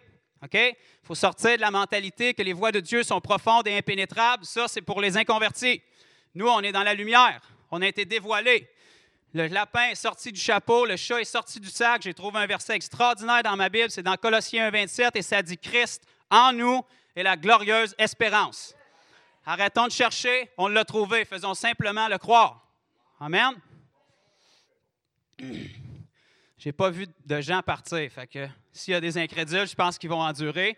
Ça risque d'être vraiment souffrant pour vous, je vous avertis, parce que, écoute, c'est pas moi qui le dis, mais la parole dit que si vous êtes un, crédule, si vous êtes un incrédule, vous êtes condamné. Fait que moi, pour votre bien, je veux pas que personne soit condamné, puis je veux pas être condamné non plus. OK? La Bible nous dit, mon juste vivra par la foi. Avez-vous déjà entendu parler de ça? Mon juste vivra par la foi. Habakkuk 2.4. Romains 1.17 nous dit, mon juste vivra par la foi. Galates 3.11 nous dit, mon juste vivra par la foi. Hébreux 10.38 nous dit, mon juste vivra par la foi. Hébreux 11.6 nous dit, or, sans la foi, il est impossible de lui être agréable. Ça, ça veut dire deux choses. Soit que Dieu est rendu trop vieux et qu'il radote, ou soit qu'il veut vraiment qu'on vive par la foi. Moi, je mise sur la deuxième option. OK? Ce n'est pas l'option la plus populaire, ce n'est pas l'option la plus confortable, ce n'est pas l'option qui est la plus facile, mais c'est l'option que Dieu nous donne. OK? Si le Saint-Esprit est appelé le consolateur, c'est parce que Dieu savait qu'on aurait besoin d'être consolé à un moment donné, parce qu'on ne marche pas par la vue, mais par la foi. Amen? Est-ce que j'en ai choqué à date ou pas encore? OK. Ça va venir, soyez patients. Euh, S'il y a des esprits religieux qui écoutent, je vous salue. Euh, J'ai un message pour vous. Shakaratabasate. OK? Jésus est roi. Amen. Donc, euh, comme David a dit, euh, je ne savais pas trop parce que j'ai très peu de temps. Vous savez, quand on donne un micro à quelqu'un qui aime Dieu et qui est passionné, ça se peut qu'on couche ici. OK? Mais j'étais en prière. Moi, je ne suis pas quelqu'un qui.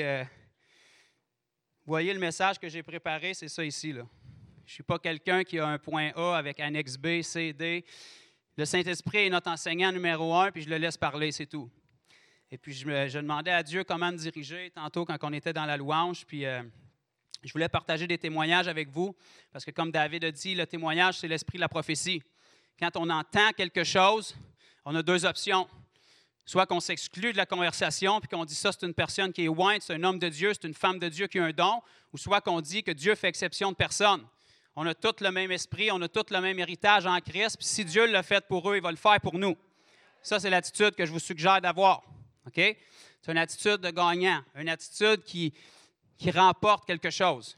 OK? Parce qu'on est des vainqueurs en Christ.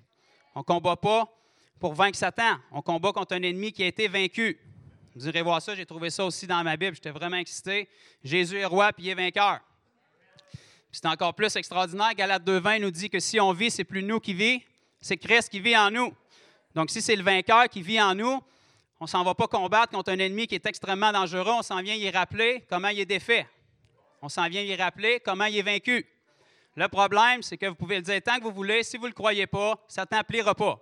OK? Parce que ce n'est pas vos paroles qui changent, c'est qu'est-ce que vous croyez. Dieu nous donne selon notre foi. Amen?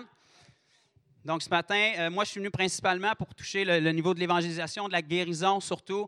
Euh, il y a plusieurs manifestations de puissance que Dieu nous donne parce que Dieu est bon. Dieu est un bon Dieu. Il aurait pu nous sauver puis nous laisser battre de l'air tout seul pour qu'on évangélise avec nos paroles. Mais la Bible nous dit dans 1 Corinthiens 4.20 que le royaume de Dieu ne consiste pas en paroles, mais en puissance. Des paroles, toutes les religions sur la planète en ont. Puis toutes les religions vont vous dire qu'ils ont le seul vrai Dieu. OK? Fait que si on approche les gens avec ça, on n'est pas différent d'eux autres.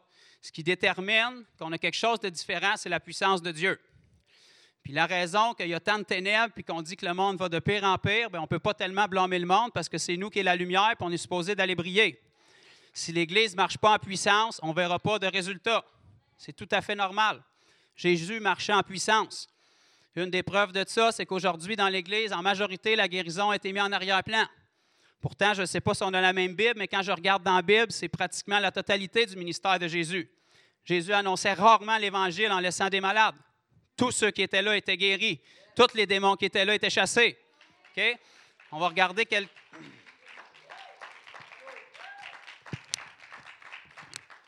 On va regarder quelques écritures ce matin parce que j'avais à cœur. Il euh, faut qu'on tue quelques vaches sacrées. Hein, parce qu'il y a beaucoup de doctrines dans l'Église contre la guérison. Je ne vous connais pas, je ne sais pas de quel milieu vous êtes. Je ne veux pas vous offenser. Si ça vous offense, c'est merveilleux, ça va vous transformer. Parce que si notre doctrine n'est pas claire face à la guérison, on ne pourra jamais être dans la foi. OK? Si vous n'êtes pas certain de ce que Dieu veut faire dans une situation, vous ne pouvez pas le représenter. J'ai trouvé dans ma Bible que Dieu dit que si on est en Christ, on est des ambassadeurs de Christ. Donc, un ambassadeur, c'est quelqu'un qui représente une autorité supérieure. OK? Pour ceux qui ne savent pas, Jésus est supérieur à nous. C'est notre grand roi. Mais Jésus est roi des rois. Donc, les rois, c'est nous. Jésus est Seigneur des seigneurs. Donc, les seigneurs, c'est nous. OK? Ça change un peu de la mentalité qu'on est des vers de terre, des poussières, des riens. OK? Ça, c'est dans l'Ancienne Alliance, sans Jésus. Maintenant que Christ est en nous, c'est plus nous qui vit, c'est Christ qui vit en nous. OK? Donc, la gloire que Jésus a, il nous l'a donnée.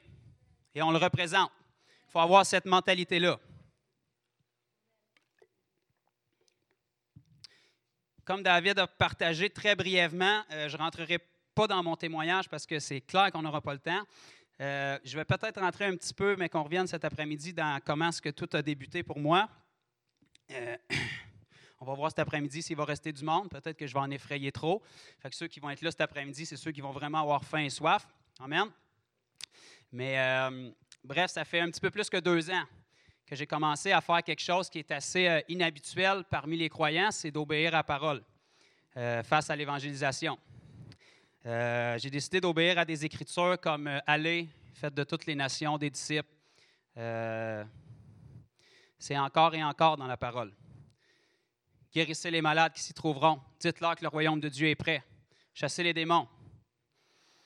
On va toucher à des écritures comme ça parce que je ne sais pas si ça a été spécifié, si ça a été annoncé, mais je crois que le but aujourd'hui, c'est d'activer les gens. je crois que le but, c'est de sortir cet après-midi.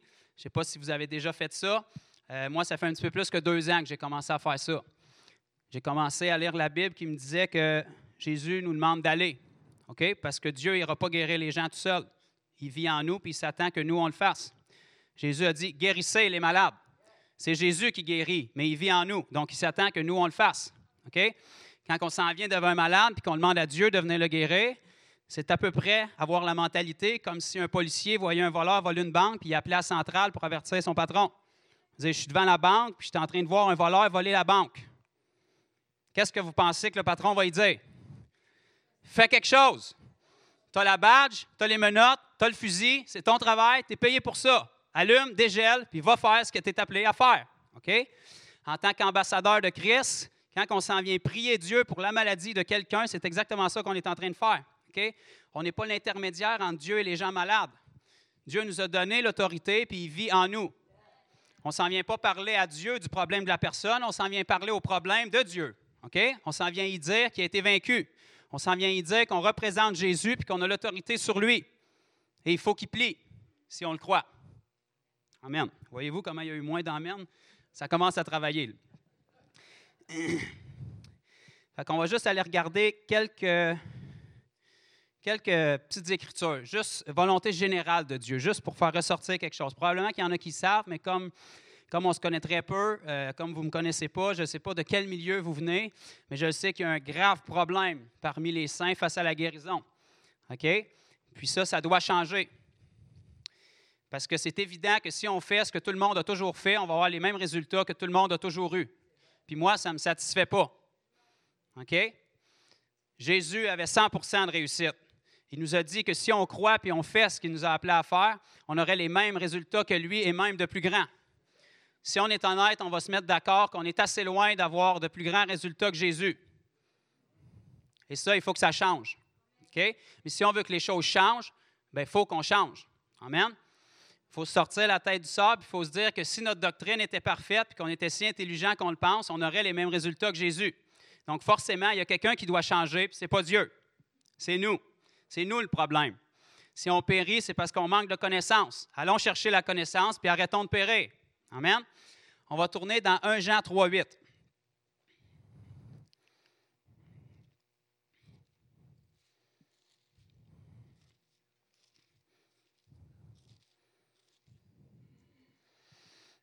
Quand vous êtes rendu, dites Amen.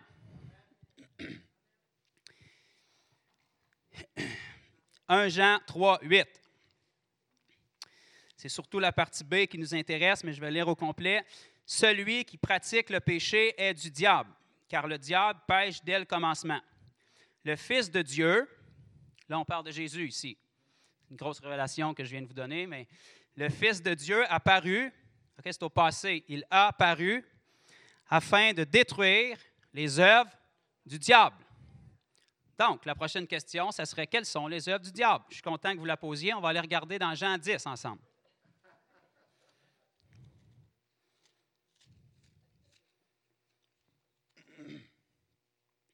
C'est des passages qui sont très connus. OK? Jean 10, c'est le verset 10 qui nous intéresse, mais on va lire le 9 parce que c'est un incontournable. Si vous avez certaines versions de Bible, vous allez peut-être avoir des lettres rouges. Ça, ça veut dire que c'est Jésus lui-même qui parle. Donc, c'est un incontournable, il faut croire. Jésus dit dans Jean 19, Je suis la porte. Ça semble très exclusif. Si quelqu'un entre par moi, il sera sauvé. Le mot qui est écrit ici, sauvé, ce n'est pas répéter une prière pour aller au ciel à la fin de notre vie et être sauvé de l'enfer. Quand vous voyez le mot sauvé dans votre Bible, dans ce contexte-là, dans le Nouveau Testament, vous pouvez le barrer puis mettre la description guéri, libéré, fortifié, vainqueur, délivré. Le mot sauvé dans nos Bibles, c'est sozo en grec. C'est ce que ça veut dire. Ça ne veut pas dire sauver de l'enfer pour aller au ciel. Sauver, ça veut dire guéri, libéré, fortifié, racheté, relevé. Quand chaque fois que Jésus dit qu'il est venu pour nous sauver, c'est ce que ça veut dire. Euh, je suis la porte, si quelqu'un entre par moi, il sera sauvé. Il entrera et il sortira et il trouvera des pâturages verset 10. Le voleur, Satan, ne vient que pour dérober, égorger et détruire. Jusque-là, ça ne va pas bien, mais il y a une bonne nouvelle qui suit. Mais moi, je suis venu afin que les brebis aient la vie et qu'elle l'ait en abondance. La vie s'arrêtait bien, mais on l'a en abondance en plus. Donc euh, là, on parle de la guérison puis de la maladie. Dans quels critères est-ce que vous pensez que la maladie va se situer dans ce qu'on vient de lire? Ça nous dit que le voleur ne vient que pour dérober, égorger et détruire, mais que Jésus est venu pour qu'on ait la vie en abondance. Est-ce que la maladie nous donne la vie en abondance? On est au moins d'accord là-dessus. La maladie, généralement, nous vole notre argent, notre joie, notre paix. Elle nous dérobe, puis elle nous détruit. OK? Je pense qu'on est tous d'accord que la maladie se situe dans cette position-là. OK? Donc, si le Fils de l'homme a paru afin de détruire les œuvres du diable et que clairement la maladie, c'est des œuvres du diable, il ne faut pas chercher plus loin puis bâtir des doctrines sur nos expériences passées parce qu'on a perdu quelqu'un de cher, puis on a prié avec foi, puis toute l'Église a prié, puis on a fait prier par des gens qui étaient vraiment loin, puis qu'on l'a perdu quand même. On ne base pas nos yeux sur nos expériences, mais sur la parole. Ce n'est pas quelque chose qui est toujours simple, mais c'est quelque chose qui est demandé de la part de Jésus parce qu'on ne marche pas par la vue, mais par la foi. On l'a dit tantôt, je vous ai juste donné quelques écritures qui me passaient en tête. Dieu s'attend qu'on marche par la foi. Amen. Ça le dit, c'est très simple. Le mot mal l'a dit, ça ne peut pas venir de Dieu. Si ça viendrait de Dieu, ça s'appellerait la bien l'a dit ou la bonne l'a dit. OK? Mal l'a dit, ça ne vient pas de Dieu. Tu meurs, ça ne vient pas de Dieu. Sinon, ça s'appellerait tu vis. Et tu vis en abondance. OK? Quand Dieu a créé Adam et Ève et qu'il les a mis dans le jardin, ils n'étaient pas malades. Ils étaient en santé. J'ai trouvé un autre verset exceptionnel. Je trouve vraiment des choses incroyables quand je lis ma Bible. Je vous suggère fortement de faire la même chose. Genèse, premier chapitre. Vous n'êtes pas obligé de lire loin, vous rouvrez votre Bible. 26e verset. Dieu a dit Faisons l'homme à notre image et à notre ressemblance. C'était tellement une idée extraordinaire que le verset suivant, il l'a fait. Il n'a pas pris plus de temps que ça pour y penser. Ça nous dit au verset 27, Et Dieu fit l'homme à son image et à sa ressemblance. Est-ce que Dieu est malade? Est-ce que Dieu est faible? Est-ce que Dieu est découragé? Est-ce que Dieu est dépressif? Est-ce que Dieu est bipolaire? Est-ce que Dieu est rempli d'émotions up and down? Est-ce que Dieu est obligé d'appeler le pasteur pour se faire relever? Est-ce que Dieu est toujours découragé puis inquiet du lendemain? Non. Ça, c'est des notions humaines. OK? Ça, on a hérité ça de la chute de l'homme. OK? On est des fils et des filles de Dieu qui ont été adoptés puis élevés par le mauvais père à la naissance. Satan, le diable. Mais je vous annonce que si vous êtes un enfant de Dieu, toutes choses sont devenues nouvelles. Vous avez été reparrainé par votre Père céleste. Vous êtes un fils ou une fille prodigue qui est revenu à la maison, puis maintenant, vos yeux sont ouverts. Vous ne marchez plus selon les choses du monde. Vous n'êtes plus un pauvre pécheur sauvé par grâce. Vous êtes un fils de Dieu rempli de l'Esprit, puis vous êtes la parfaite volonté de Dieu. C'est le bon plaisir de Dieu de nous donner le royaume. Le désir de Dieu, ça a toujours été de vivre en nous. On ne s'est pas créé tout seul, ce n'était pas notre idée. Croyez-moi, on n'est pas assez intelligent pour ça. C'est Dieu qui nous a créés. On est sa parfaite volonté. C'est son plaisir de venir vivre en nous. Croyez-moi, des fois, on pense qu'on est venu à Jésus, mais quand ça fait assez longtemps qu'on est à Jésus puis qu'on est honnête, on va s'admettre que c'est lui qui est venu nous chercher. OK? Parce que pour la majorité, on était assez creux dans le péché puis on ne pensait pas du tout à Dieu. Mais il est venu nous chercher quand même. Oui, on a répondu à l'appel. Oui, c'est sa grâce qui nous a sauvés, mais c'est lui qui est venu nous chercher. Parce que depuis toute éternité, il y a un livre de vie qui est écrit puis nos noms étaient dedans. Ça a peut-être pris plus de temps avant qu'on revienne à notre Père céleste parce qu'il y en a qui ont le, cou un, un petit peu plus raide. Ils ont le coup dur, sont plus désobéissants. Moi, je faisais partie de ceux-là. Ça m'a pris 28 ans avant de revenir à Jésus. Mais maintenant, je suis là. Et vous, vous savez, d'avoir le coup raide, ce n'est pas une mauvaise chose parce que quand vous êtes en Jésus, maintenant, il n'y a plus personne qui va vous en sortir. Moi, je fais partie de ceux-là. Amen. J'ai assez perdu de temps.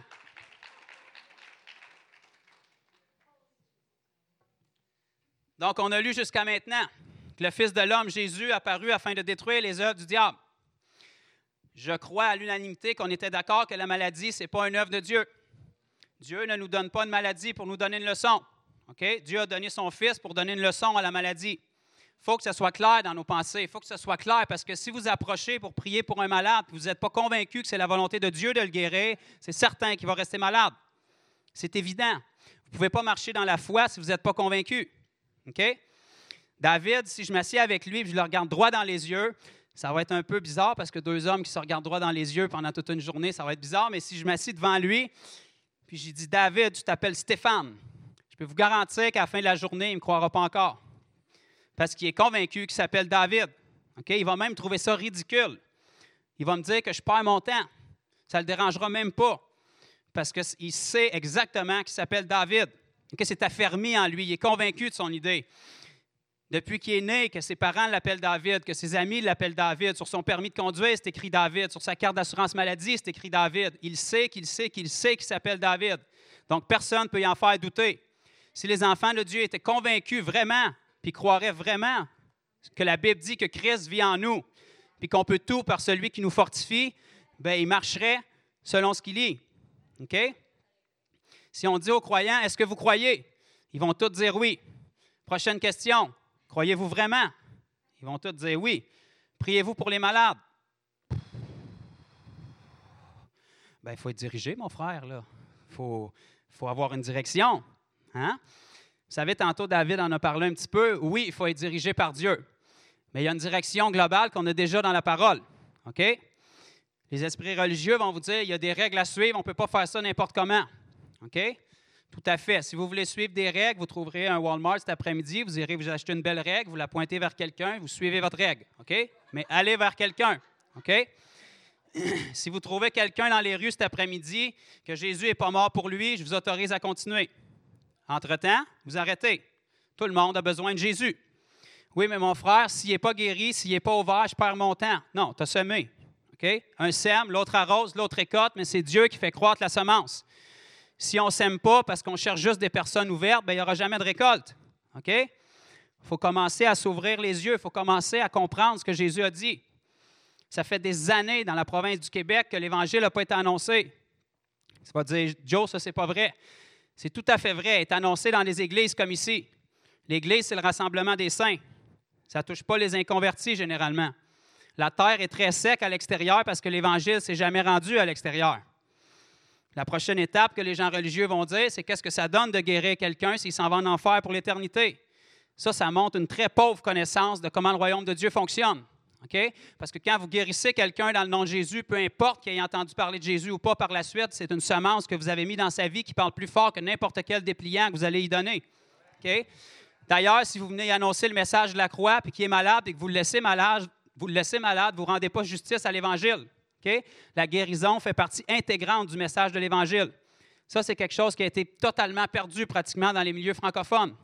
Les gens ne saisissent pas qu'avant que Jésus verse son sang pour nos péchés, il fallait inévitablement qu'il paye le prix pour nos maladies. Tout le monde sait que c'est le sang de Jésus qui nous lave de nos péchés. C'était impossible que le sang de Jésus coule avant que son corps soit meurtri. J'ai trouvé une autre écriture dans ma Bible pour les esprits religieux qui sont inquiets. Ça nous dit par les meurtrisseurs de Jésus, vous avez été guéris. OK? C'est tout à fait logique, c'est tout naturel. Si je veux obtenir le sang de David, il va falloir que je meurtrisse son corps. J'ai différentes options. Je peux y aller mollo avec une seringue, sinon un couteau ou un coup de poing sur le nez, mais il faut que je brise son corps quelque part. Avant que le sang de Jésus coule pour nos péchés, il fallait que le corps soit brisé pour nos maladies. Donc, si on veut chanter Saint, Saint, Saint est l'Éternel, puis Dieu est bon, puis merci Jésus pour ce que tu fais, mais qu'on n'est pas capable de reconnaître qu'il a été meurtri pour nos maladies, puis qu'on va fermer les yeux devant les besoins des gens, il y a un problème. Il faut se ressaisir. Il faut comprendre quel évangile est-ce qu'on sert. Il y a un seul évangile, puis c'est que Jésus a dit tout est accompli. Tout est accompli, ça veut dire qu'il nous a pleinement sauvés. J'ai dit tantôt ce que sauver voulait dire. Ça veut dire guéri, délivré, libéré, fortifié, vainqueur. C'est des qualificatifs qu'on retrouve très rarement dans les milieux chrétiens aujourd'hui. Ça, c'est inquiétant, c'est pas normal. On est supposé de marcher dans la santé. On est supposé de marcher dans la victoire. On est supposé de marcher dans la vérité. On est supposé de partager notre foi. OK? La raison pourquoi c'est si peu fait, c'est parce que les gens ne sont pas convaincus de ce qu'ils ont. Ils vont être convaincus le dimanche matin dans une atmosphère douce avec un frisson et une équipe de louanges. Mais quand on sort des murs et qu'on rencontre quelqu'un sur la rue qui n'a pas le sourire et qui a des tatous, ben, on commence à se dire ben, Jésus est putain Seigneur pour l'instant. Donc on renonce un petit peu puis on passe au suivant. Ça, ça ne devrait pas être comme ça. Jésus est Seigneur ou il ne l'est pas, peu importe la circonstance. Amen? Donc, on va aller regarder quelques écritures face à la guérison. Euh, j'en ai trouvé quelques-unes dans la Bible. Euh, j'ai une Bible ici, on va faire quelques comparaisons. C'est une version que vous ne connaissez probablement pas. Euh, probablement qu'il y en a qui vont être offensés peut-être parce qu'il y a du tape sur ma Bible, mais soyez bénis. Puis cette version-là, c'est la Sainte Bible, édition revisitée par les chrétiens modernes 2016. Fait que moi, je vais lire à partir de cette version-là, puis on va comparer ce que vous avez. OK? Fait qu'on va aller dans Marc 16.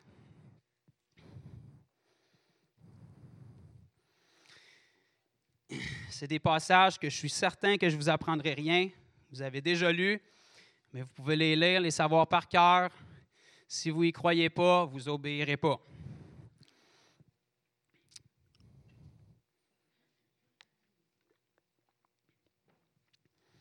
Marc 16. On va commencer au verset 15, c'est trop bon. Si vous avez une belle Bible équipée avec des lettres rouges, ça va être écrit en lettres rouges encore. Puis il leur dit, c'est Jésus qui parle, Allez par tout le monde et prêchez la bonne nouvelle à toute la création. C'est quand même assez large. Quand vous avez fini tout le monde, vous irez dans un autre monde, mais tout le monde, on peut aller par tout le monde. Et prêcher la bonne nouvelle à toute la création. Donc, quand on aura fini les humains, on tombera dans les animaux, mais on va focuser sur ce qui est important. Celui qui croira et qui sera baptisé sera sauvé. Là, c'est pour ça que j'ai averti les incrédules tantôt. Ça nous dit, mais celui qui ne croira pas, qu'est-ce que ça dit dans vos Bibles? OK. Je ne commenterai pas là-dessus. Verset 17. Voici les miracles qui accompagneront ceux qui auront cru. En mon nom, ils chasseront les démons. C'est ça que vous avez? OK, là, on fait face à un autre gros problème. Aujourd'hui, dans l'Église moderne, on a la moitié de l'Église qui ne croit pas aux démons, puis l'autre moitié qui en ont peur.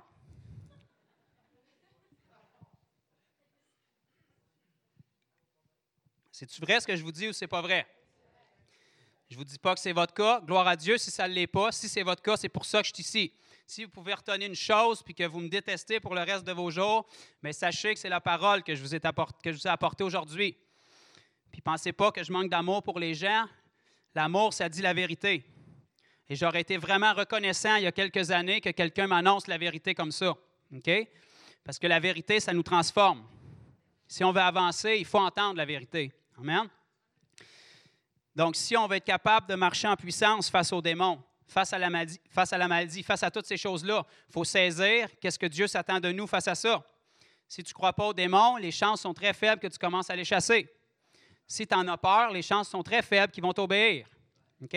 Tu peux crier le nom de Jésus tant que tu veux, puis mettre de l'huile sur la personne tant que tu veux pour chasser le démon. Si tu as peur et tu n'es pas convaincu, le démon, c'est à ça qu'il regarde. Quand Jésus arrivait dans un lieu, les démons, ils ne se cachaient pas, ils tremblaient. Ils se manifestaient. Nous savons qui tu es. Ne nous envoie pas dans le tourment tout de suite. Ils savent ce qui est inévitable. Les fils de Skeva, quand ils ont essayé d'aller chasser les démons, ils utilisaient le même nom, Jésus. Si vous lisez votre Bible, ça s'est très mal terminé pour eux autres. Il y en a au moins deux sur sept qui ont sorti tout nus de la maison et qui se sont fait battre. Pourtant, c'était le nom de Jésus, puis il y a de la puissance dans le nom de Jésus. Mais il faut le croire. OK? Si c'était des Écritures, ça ne suffit pas, il faut les croire. Amen?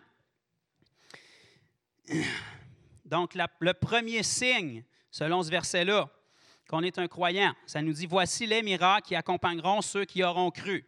En principe, un chrétien devrait se caractériser dans le groupe des croyants, en principe. C'est de plus en plus rare, mais je vous dis en principe. Ok, Le mot chrétien, ça veut dire petit Jésus-Christ, petit oin, petit Messie, porteur de Christ. OK? C'est ce que ça veut dire. Christ, ce n'était pas le nom de famille de Jésus. OK? Sur la boîte aux lettres de Marie et de Joseph, ce n'était pas écrit ici demeure Joseph et Marie-Christ. Christ, ça veut dire le Messie, le oin.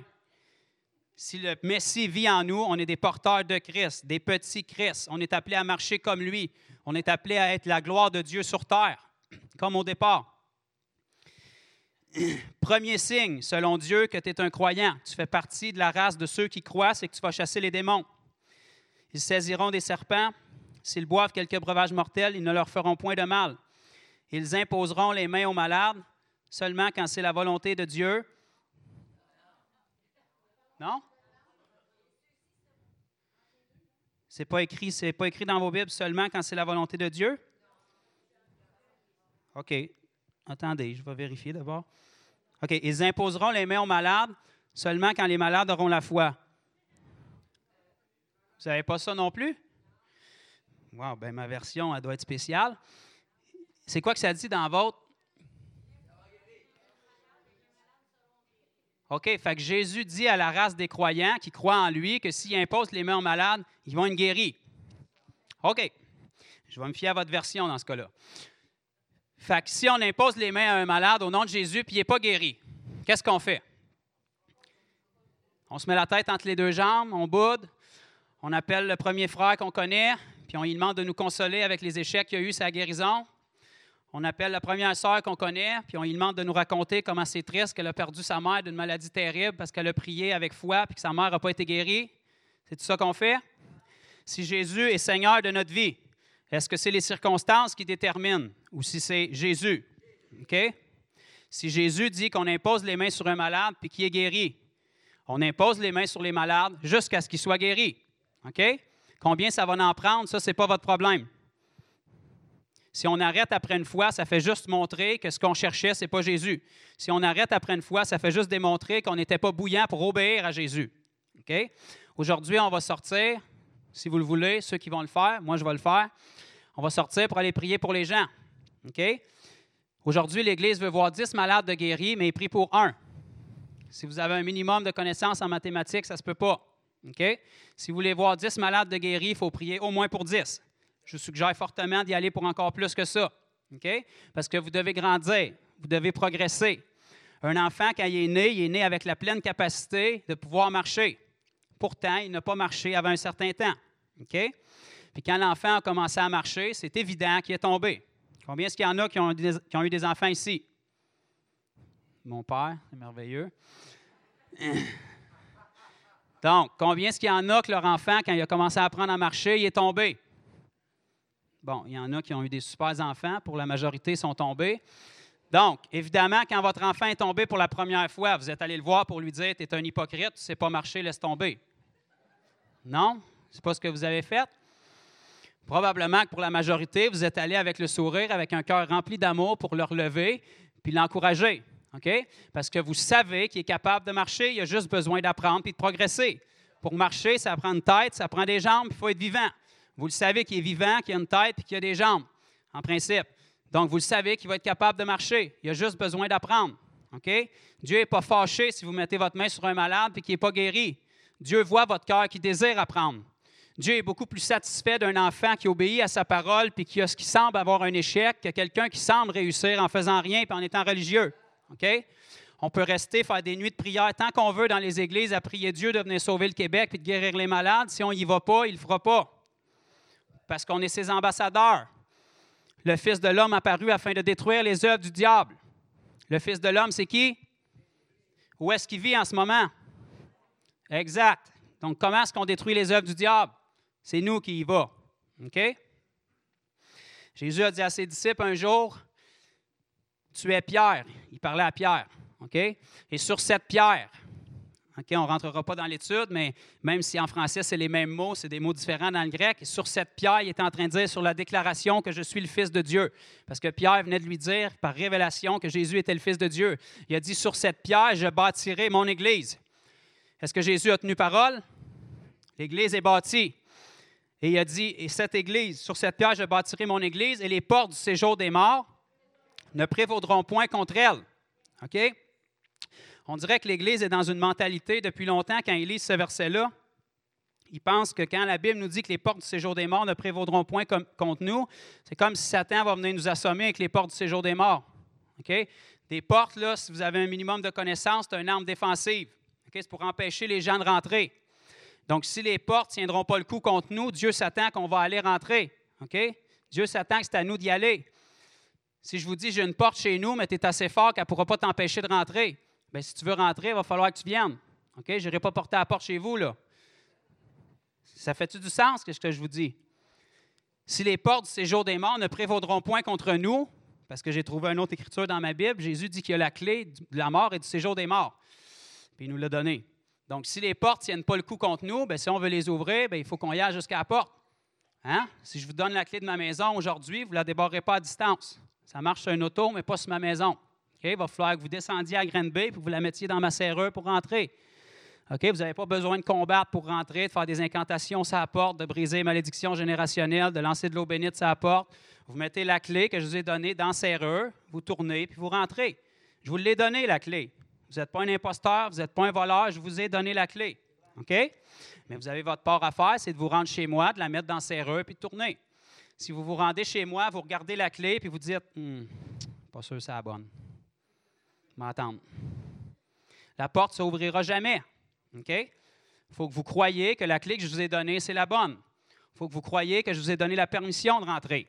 Sinon, vous allez rester devant la porte, comme une grande partie de l'Église, malheureusement, aujourd'hui. Mais ça doit changer. Je pense que si vous êtes ici, c'est soit que vous n'avez rien à faire de votre vie ou soit que vous voulez changer. Je mise sur la deuxième option. Amen?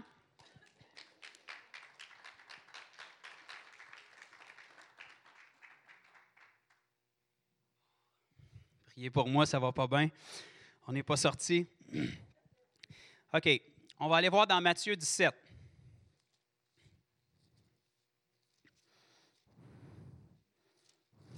C'est peut-être du déjà vu pour certains d'entre vous, mais je veux, ce que j'avais à cœur vraiment, c'est qu'avant qu'on sorte, parce que je ne vous connais pas, puis je ne sais pas à quel niveau que tout le monde est rendu, puis je ne vous dis pas que je suis à un niveau supérieur à vous, je vous dis que j'ai compris certaines choses, puis je vous dis que j'ai vu certaines choses. Je vais vous en raconter quelques-unes tantôt. Puis s'il y a des incrédules qui écoutent, ils vont se manifester, puis ça va être bien. OK?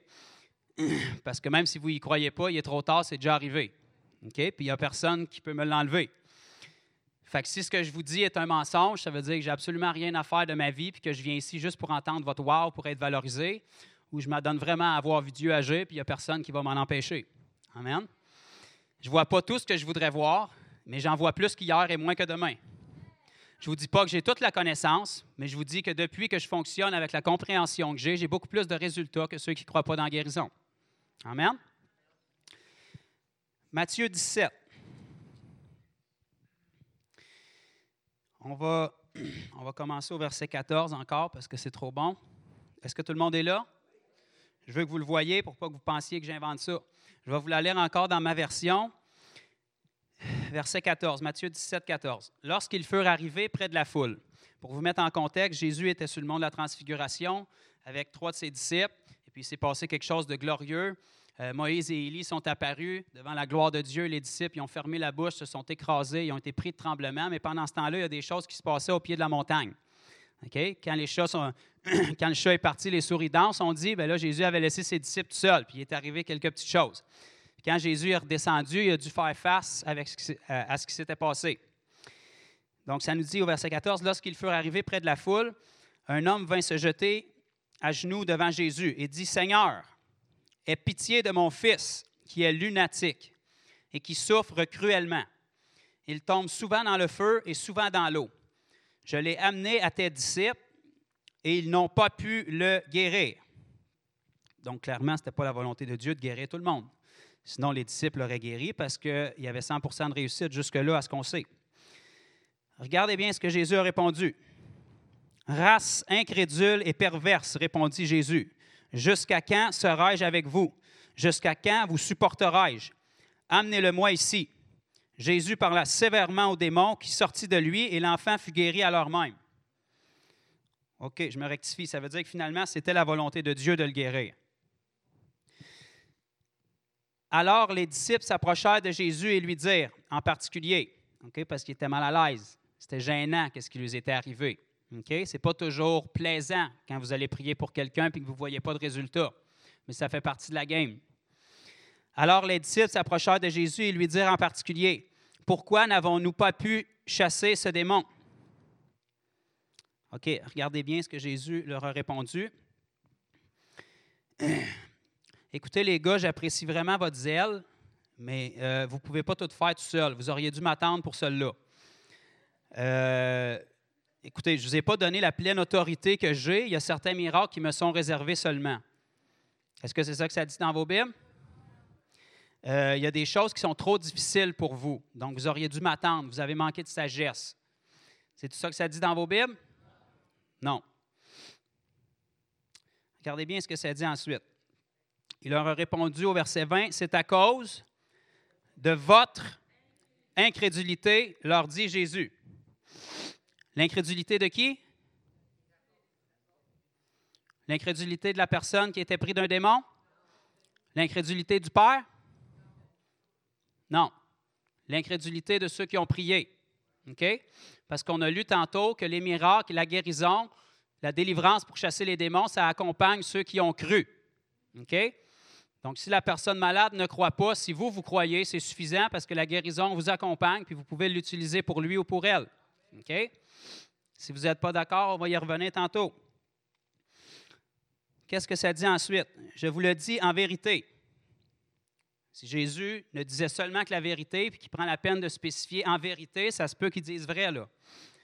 Je vous le dis en vérité, si vous aviez de la foi, gros comme le monde entier, est-ce que c'est ça que ça dit? Nos versions sont vraiment différentes. C'est quoi que ça dit dans la vôtre? Un grain de sénévé? Mais c'est pas gros, ça. N'avez-vous déjà vu? C'est tout petit, hein? C'est comme un grain de moutarde. Bon, ça là, ça prend pas gros de foi. Si vous avez de la foi, gros comme un grain de sénévé, vous diriez à Dieu, s'il te plaît, enlève la montagne. C'est ça que ça dit? Nous, on va dire à la montagne? Mais pourtant, c'est Dieu qui fait les miracles. Fait que c'est nous qui parlons directement à la montagne. On n'inclut pas Dieu dans le processus. C'est dans le nom de Jésus parce qu'il est en nous. En fait, parce que Jésus vit en nous, on peut s'adresser directement à la montagne. OK. Merci de m'aider parce que j'étais un peu confus. OK. Donc, si on a la foi gros comme un grain de sénévé, donc un tout petit peu de foi, on peut parler, nous, directement à la montagne, lui dire Transporte-toi d'ici là, et elle se transporterait. Rien ne vous serait impossible. Quel pourcentage de l'Église marche dans une vie où rien ne leur est impossible? Est-ce que c'est vraiment la volonté de Dieu que rien ne nous soit impossible? Est-ce que c'est Dieu le problème? Est-ce que ça se peut que ce soit nous le problème? Qu'est-ce qu'on va faire face à ça? Est-ce qu'on va être capable d'être assez humble pour admettre que c'est nous le problème? Est-ce qu'on va être capable d'être assez humble pour admettre que ça se peut qu'on ait besoin de progresser dans certains aspects de notre vie? Ça se peut qu'on ait très bien saisi le salut par grâce. Et la preuve qu'on l'a très bien saisi en majorité, c'est tout ce que l'Église a. OK? La Bible nous dit qu'on a la foi parce qu'on entend. La foi vient de ce qu'on entend, et ce qu'on entend vient de la parole de Dieu. Donc Dieu parle très mal à travers une Bible fermée, en partant. Donc on vient de couper une partie de l'Église. OK? Les prédicateurs, puis ceux qui enseignent l'Évangile, on a, je ne dirais pas le privilège, mais quand vous euh, citez un verset dans la parole, vous voyez combien de temps les gens passent dans leur parole dans la semaine. OK? Si vous demandez aux gens de tourner dans Matthieu, puis qui sont au début de leur Bible, alentour de Genèse puis d'Exode, vous le savez qu'ils ne passent pas énormément de temps dans leur parole. Si je vous dis ça, ce n'est pas pour vous condamner puis pour dire que je suis meilleur que qui que ce soit. C'est pour dire que la parole est la vérité. Donc, si on veut marcher dans la vérité, on devrait passer du temps dedans. La parole, c'est notre nourriture spirituelle. Les enfants d'Israël dans le désert étaient nourris par la manne qui descendait du ciel. C'est une image de Jésus, qui est notre pain descendu du ciel. La Bible nous dit au commencement était la parole, la parole était avec Dieu et la parole était Dieu et elle a été faite chair. Ça, c'est Jésus. Donc, si Jésus est la parole puis qu'on veut connaître Jésus, ben, il faut qu'on passe du temps dedans. Ça fait-tu du sens? Première étape. Maintenant, si on passe du temps dans la parole, ça peut être simplement de la religion.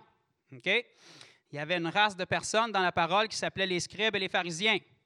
Ils connaissaient les Écritures par cœur. Pourtant, ils ne marchaient pas en puissance, puis ils n'ont même pas reconnu leur Messie. Il faut que vous compreniez le malaise, là. Deux ans après la naissance de Jésus, les mages d'Orient ont fait une route de deux ans pour venir annoncer au roi qu'un roi était né. Puis le roi n'était même pas au courant, puis ses scribes et ses pharisiens n'étaient même pas au courant non plus. Mais des mages qui restaient à deux ans de distance de là, qui étaient païens, étaient au courant. Ça se peut-tu que l'Église de Christ, qui est supposée d'avoir toutes les révélations, est toujours la dernière à comprendre les affaires? Ça se peut-tu que quand la Bible nous dit qu'on périt par manque de connaissance, parce qu'on n'a pas été la chercher, la connaissance? Quand les scribes et les pharisiens sont allés inspecter les livres de la loi, ils ont dit, ben oui, le Messie doit naître, puis il doit naître à Bethléem en plus. Les mages ont dit, elle sait, ça fait deux ans qu'on s'en vient pour vous le dire. On avait remarqué ce bout-là. Où est Bethléem maintenant qu'on aille l'adorer? Imaginez-vous le malaise du roi. Le roi a une grande prophétie des livres saints, s'est accompli dans son pays, puis il n'est même pas au courant. Il fait venir ceux qui sont censés être au courant, puis ils ne savent pas plus. OK? Mais des gens inconvertis qui n'ont pas la parole de Dieu, qui n'ont pas les livres saints, qui restent à deux ans de route de là, sont au courant. À un moment donné, il va falloir qu'on se mette au courant si on veut arrêter de périr. Amen? Donc, la Bible nous dit que si on a de la foi gros comme un grain de sénévé, ça ne prend pas beaucoup de foi. Ça n'en prend. J'ai une bonne nouvelle pour vous, ce n'est pas une cause désespérée. La Bible dit qu'il a donné à chacun une mesure de foi. Si vous n'auriez pas eu de foi, vous ne seriez pas sauvés. La preuve que vous avez un minimum de foi, c'est que vous êtes sauvé aujourd'hui. C'est que Jésus vit en vous. Vous avez été capable de saisir au moins une partie du salut. Vous avez été capable de saisir que Jésus est mort sur la croix pour vous, pour vous racheter. Vous avez placé votre foi en ça. Mais ce n'est pas l'aboutissement, ça, c'est le début. Être sauvé puis entrer dans la famille de Christ, c'est le début. OK? Vous n'êtes pas sauvé de l'enfer en attendant l'enlèvement. L'enlèvement, ce n'est pas une mission de sauvetage.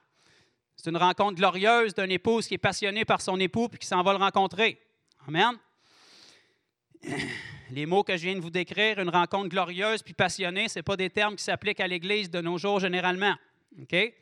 Parce que la religion a pris le dessus, mais ça ne doit pas être comme ça. On doit être passionné. Ce qui fait qu'on a la vraie religion, ce qui fait qu'il y a quelque chose de vivant, c'est que la parole est vraie, elle est vivante.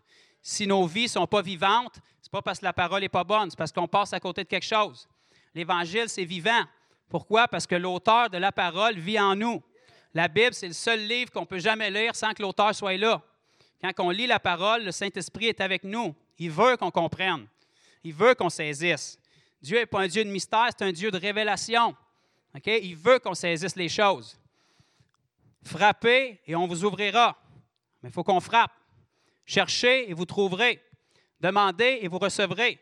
Il y a une écriture qui est vraiment extraordinaire dans Jérémie 29, 13. Ça nous dit Vous me chercherez et vous me trouverez.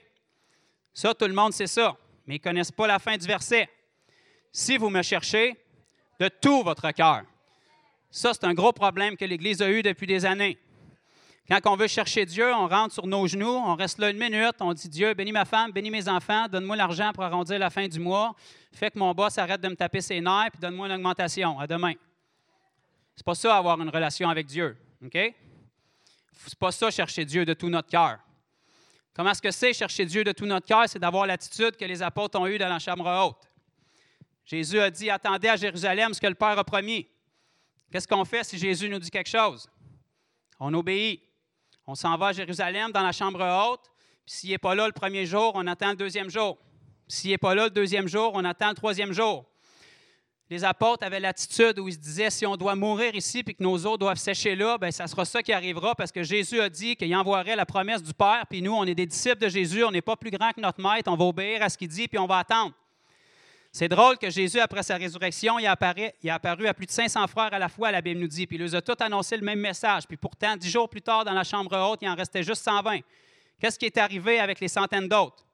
Ils se sont découragés la deuxième, la troisième, la quatrième. Peut-être qu'il y en a qui sont partis la neuvième journée. Imaginez-vous le malaise. Tu pars la neuvième journée, tu as perdu neuf journées de ta vie, puis la dixième journée, la promesse arrive. Restons donc jusqu'à temps que la promesse arrive. OK?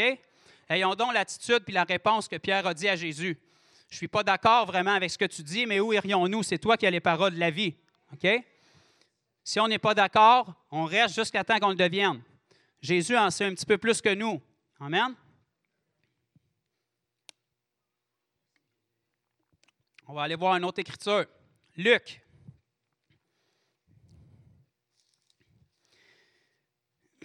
Est-ce que c'est trop dur ce que je vous dis? Bon, il y a quelques noms. C'est pas si. Les autres sont encore en train de se le demander. C'est qui ce jeune-là qu'on ne connaît pas? Il n'y a même pas de cravate. Sa Bible est pleine de tape.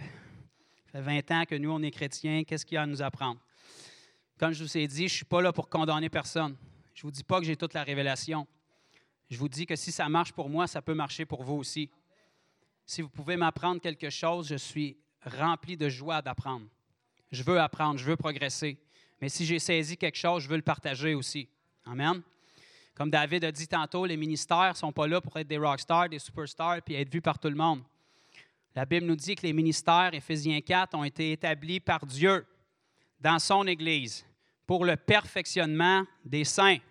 C'est qui les saints? C'est vous, c'est moi. Les ministères ont été établis pour perfectionner les saints dans l'œuvre du ministère. Les ministères n'ont pas été établis par Dieu pour aller sauver des âmes. Ils ont été établis par Dieu pour équiper les saints à aller sauver des âmes. L'Église n'a pas été établie par Dieu pour sauver des âmes. L'Église a été établie par Dieu pour prendre soin des âmes qui avaient été sauvées. Si vous lisez dans la parole, dans le livre des Actes, ça nous dit que Dieu ajoutait chaque jour à l'Église les nouveaux convertis. Aujourd'hui, on amène les gens à l'Église pour qu'ils soient convertis.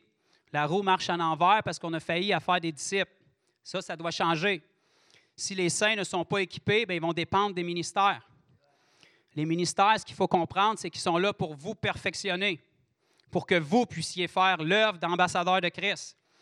Et bien que moi ou n'importe qui d'autre ait un ministère, ça n'enlève pas notre premier ministère qui est ambassadeur de Christ. Chaque enfant de Dieu a un ministère qui est commun à tous, c'est de représenter Christ au monde, aux inconvertis. Ça, ça l'inclut moi. Si Dieu m'a donné un ministère d'évangéliste ou d'enseignant, ou appelez ça comme vous voulez, ça ne me dérange pas, je ne cherche pas les titres ça n'enlève pas mon ministère auprès des inconvertis. OK? J'ai un ministère pour équiper les saints, mais je ne dois pas fermer les yeux sur les inconvertis. Si quelqu'un n'a pas reçu un des cinq ministères, ça ne veut pas dire qu'il ne peut pas rien faire et qu'il attend l'enlèvement. Ça veut dire qu'il est appelé pour aller toucher les inconvertis. Les ministères sont là pour nous perfectionner, pour nous équiper. Un pasteur peut vous apporter quelque chose qu'un évangéliste ne peut pas. L'évangéliste peut vous apporter quelque chose qu'un pasteur ne peut pas. Donc, s'il y a cinq ministères pour être des disciples qui sont formés à pleine capacité, il faut que ces ministères-là soient présents dans notre vie. Si vous avez juste des pasteurs dans votre vie, vous pouvez avoir le meilleur pasteur qui existe sur la planète, mais vous allez être au 1 cinquième de votre capacité. Il faut s'entourer, il faut chercher la connaissance. Si on veut être un disciple complet, il faut s'exposer aux dons que Dieu a donnés à chacun. Puis c'est pour ça que je remerciais David tantôt, parce que c'est vraiment nécessaire ce qui est fait ici. C'est le but de l'Église on doit équiper pour relâcher les gens, pour que les gens puissent entendre l'Évangile, être guéris, être délivrés où est-ce qu'ils sont. On ne peut pas s'attendre que les gens vont venir ici. Ça peut marcher, ça peut fonctionner comme ça. Il y en a qui sont venus à Jésus comme ça, mais suivons donc le modèle biblique. Soyons la lumière, soyons équipés pour aller. OK? L'Église, en moyenne, c'est une journée par semaine. Puis de nos jours, il n'y a plus de réunion le dimanche soir, c'est que c'est un matin par semaine. Donc, la majorité de votre vie, les six autres jours, si vous ne faites rien, il y a une grosse perte de temps. L'Église est équipée, est équipée pour être un tremplin, pour être relâché dans ta vie de tous les jours. Combien de monde est-ce qu'on côtoie dans la semaine? Versus les gens qu'on va côtoyer à l'Église le dimanche. Les plus grands besoins, souvent, sont dans le monde. Si on est la lumière du monde puis qu'on ne brille pas à l'extérieur, comment est-ce qu'ils vont voir la lumière? On ne peut pas se plaindre qu'il fait noir à l'extérieur. C'est normal, les lumières sont toutes dans l'Église. Là où la lumière brille le plus, c'est dans les ténèbres. On est lumière pour briller. La Bible nous dit qu'on ne met pas une lampe en dessous d'un lit pour la cacher. Une lampe, ça sert à éclairer. La lumière, c'est l'absence de ténèbres. On doit briller. Il n'y a personne qui rentre dans une pièce et qui dit Waouh, il fait pas mal clair ici. Voulez-vous euh, allumer les ténèbres, s'il vous plaît? Non. Quand la lumière est là, il n'y a plus de ténèbres. OK? Ce qui est extraordinaire quand on est un enfant de Dieu, c'est que vous ne pouvez pas aller nulle part où Jésus n'est pas. OK? Il n'est pas bipolaire, là. Il n'est pas avec vous une journée, puis le lendemain, il est déçu, il s'en va, puis il revient avec vous l'autre journée, puis le lendemain, il est déçu, il s'en va. La Bible nous dit qu'il nous a manifesté son amour en sorte que lorsque nous étions encore pécheurs, il est mort pour nous. Il vous a aimé quand par vos actions, vous aviez absolument rien fait pour le mériter. Pourquoi? Parce qu'il ne vous jugeait pas selon la chair, il vous jugeait selon votre identité originelle, son image et sa ressemblance. Il voyait quelque chose de bon en vous que vous ne voyez pas. Et c'est ce qu'il a voulu restaurer. Amen. On va toucher ça probablement un petit peu plus cet après-midi. Euh, est-ce qu'il y en a qui sont rendus dans Luc? Tous ceux qui sont prophètes, vous auriez dû y être déjà sans que je vous le dise.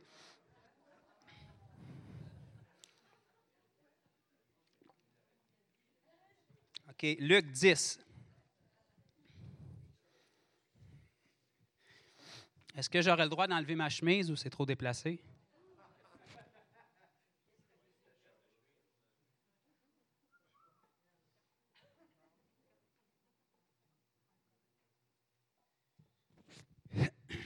OK, Luc 10. C'est une autre euh, commission, un autre commandement. OK? En fait, c'est le même qui nous est donné encore et encore dans les évangiles, mais ailleurs. Jésus avait donné euh, une grande commission à ses disciples, les douze. Mais il s'est rendu compte que le travail était trop lourd pour les douze. Donc, il en a commissionné plus. OK? Luc 10. Après cela, le Seigneur. C'est qui le Seigneur? OK. Le Seigneur désigna encore 70 autres disciples vous avez peut-être une version de Bible qui dit 72, soit, ça ne me dérange pas. Et il les envoya deux à deux devant lui dans toutes les villes et dans tous les lieux où lui-même devait aller. Qu'est-ce que Jésus a fait? Il les a envoyés. OK. Il leur dit, la moisson est grande, mais il y a peu d'ouvriers. Attendons l'enlèvement, que les gens qui ont le cœur fermé périssent. C'est pas ça qui est écrit encore? C'est quoi ça dit dans votre? OK. Qu'est-ce qu'on doit prier? Ah, ben c'est ça d'abord. Il manquait des ouvriers, fait qu'on va prier pour qu'il y en ait plus. C'est qui les ouvriers? OK. Est-ce qu'on va prier Dieu pour qu'il envoie des ouvriers pour aller dans le champ, puis que nous, on va rester assis à rien faire? C'est une drôle de prière, ça, là. OK? Est-ce qu'on va s'asseoir et prier Dieu d'envoyer le réveil? Puis qu'on va rester assis dans l'Église à rien faire? Il faut comprendre. Je comprends que les gens, c'est une prière sincère qui disent quand ils veulent voir le réveil au Québec, puis moi le premier. Puis je vous annonce que je vais le voir. Mais quand, quand on prie cette prière-là, il faut être conscient qu'on est en train de dire à Dieu que tous les gens qui ont péri depuis le dernier réveil, c'est de sa faute parce qu'il ne l'a pas envoyé avant. OK? Le réveil, c'est le jour où on va se rendre compte qu'on est en feu, puis on va laisser les gens nous voir brûler. On est rempli, on est des flammes de feu. On doit être en état de réveil. Le réveil surnaturel de Dieu s'est produit, puis il va se produire encore. Mais le réveil, ça se produit à cause de l'état des gens. Si tu es dans un état de réveil, si tu es dans un état de faim et de soif de Dieu, si tu es dans un état d'attente face à ça, puis tu es actif face à ça, le réveil va se manifester, c'est sûr. Mais le réveil, vous pouvez le déclencher quand vous voulez dans votre vie. Ça dépend de nous.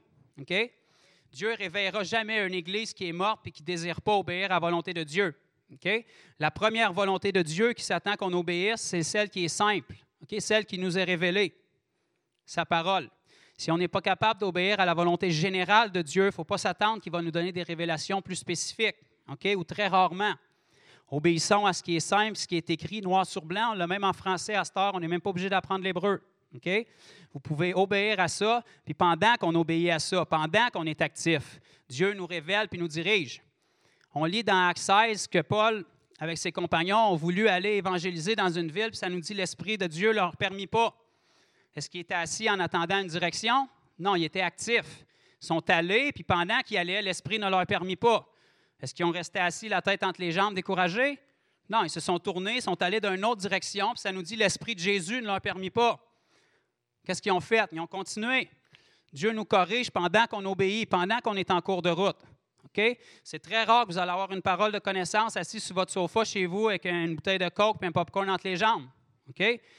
Ça peut arriver. Mais si vous voulez une parole de connaissance, si vous voulez augmenter vos chances, je vous recommande fortement d'aller parmi les malades, d'aller parmi les gens qui ont des besoins. Si vous voulez voir des malades guéris, je vous recommande fortement de mettre vos mains sur un malade. Ça fait-tu du sens? Il va être guéri pareil, même si vous ne mettez pas vos mains. OK? Vous pouvez pointer, vous pouvez parler. Ce qu'on va toucher cet après-midi, c'est que oui, on a l'autorité dans le nom de Jésus, mais on peut fonctionner avec quelque chose qui est beaucoup plus extraordinaire maintenant, qui est notre identité en Christ. OK?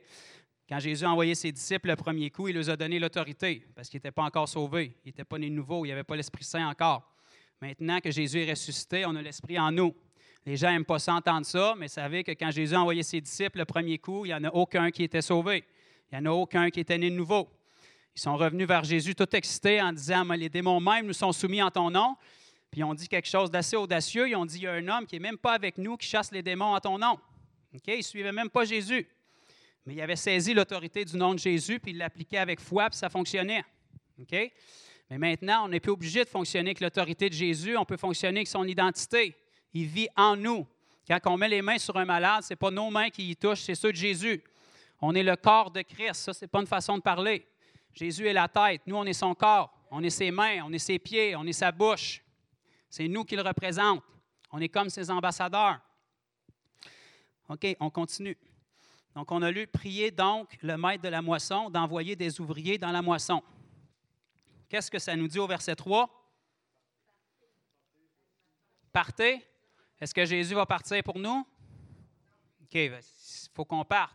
Il faut qu'on fasse quelque chose. Partez. Voici, je vous envoie comme des agneaux au milieu des loups. Ne portez ni bourse, ni sac, ni souliers, et ne saluez personne en chemin. Dans quelque maison que vous entriez, dites d'abord que la paix soit sur cette maison.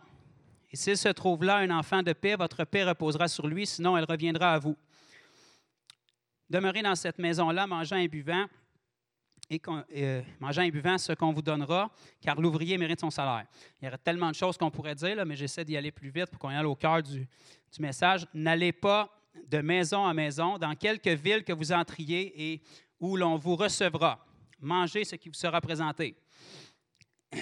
Qu'est-ce que ça dit après? Les malades qui s'y trouveront? Si on n'est pas dirigé, il faut, les guérir quand même. Pour guérir les malades qui s'y trouveront, il faut qu'on les trouve. Fait que Dieu ne les guérira pas tout seul, puis il ne les trouvera pas tout seul. C'est tout ça que ça dit? Mais là, comment ça qu'on arrive et qu'on guérit les malades, puis on ne les a même pas annoncé l'Évangile encore? Ils peuvent être guéris même s'ils ne sont pas sauvés? Pourquoi?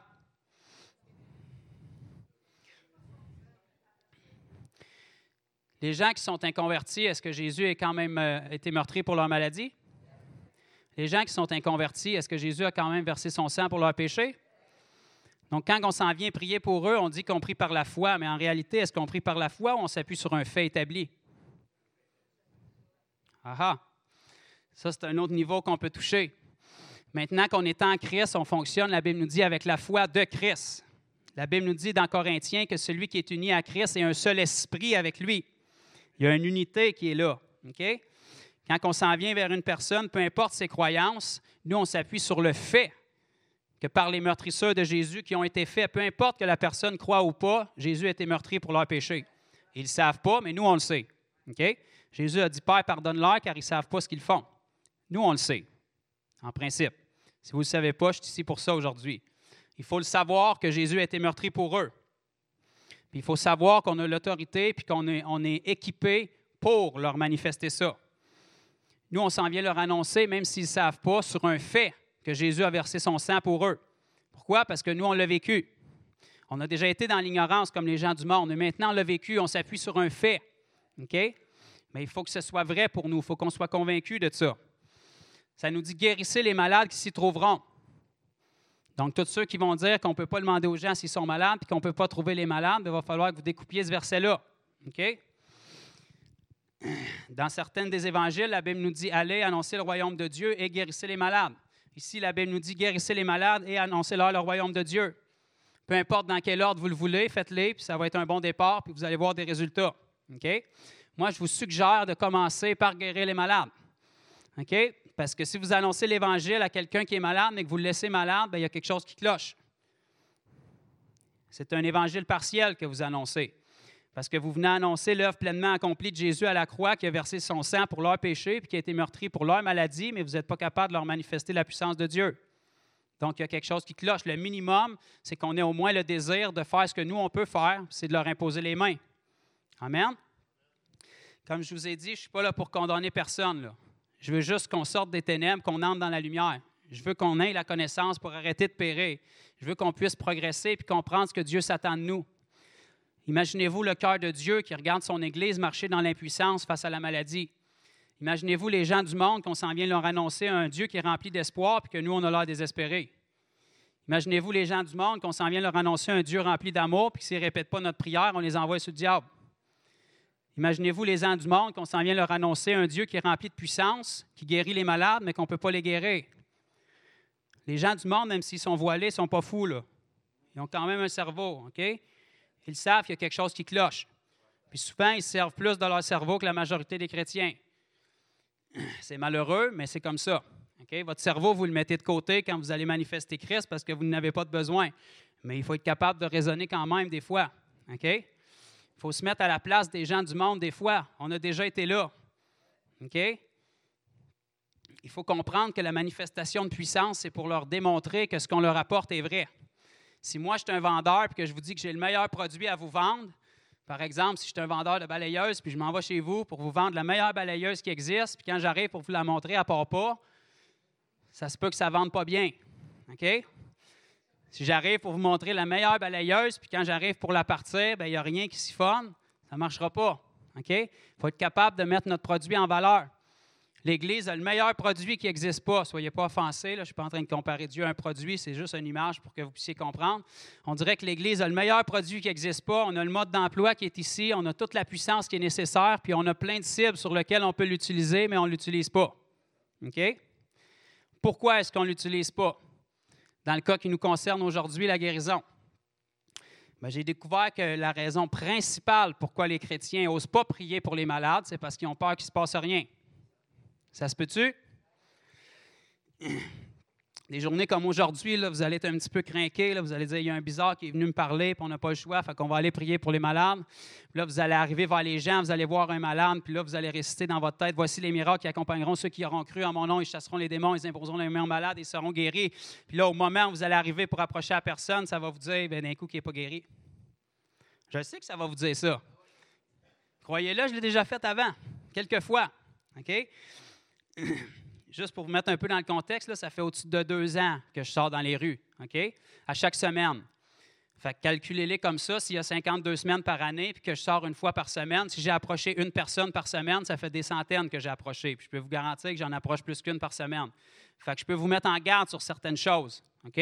Parce que j'ai de la chair comme vous avez de la chair, comme Jésus avait de la chair, OK? Là, il y a des gens qui se questionnent et qui ne sont pas trop sûrs de ce que je viens de dire, mais Jésus vivait dans un corps de chair, comme vous. Il avait une tête comme vous. Il avait des émotions comme vous. La Bible nous dit qu'il a été tenté en toutes choses, mais lui, il n'a pas péché.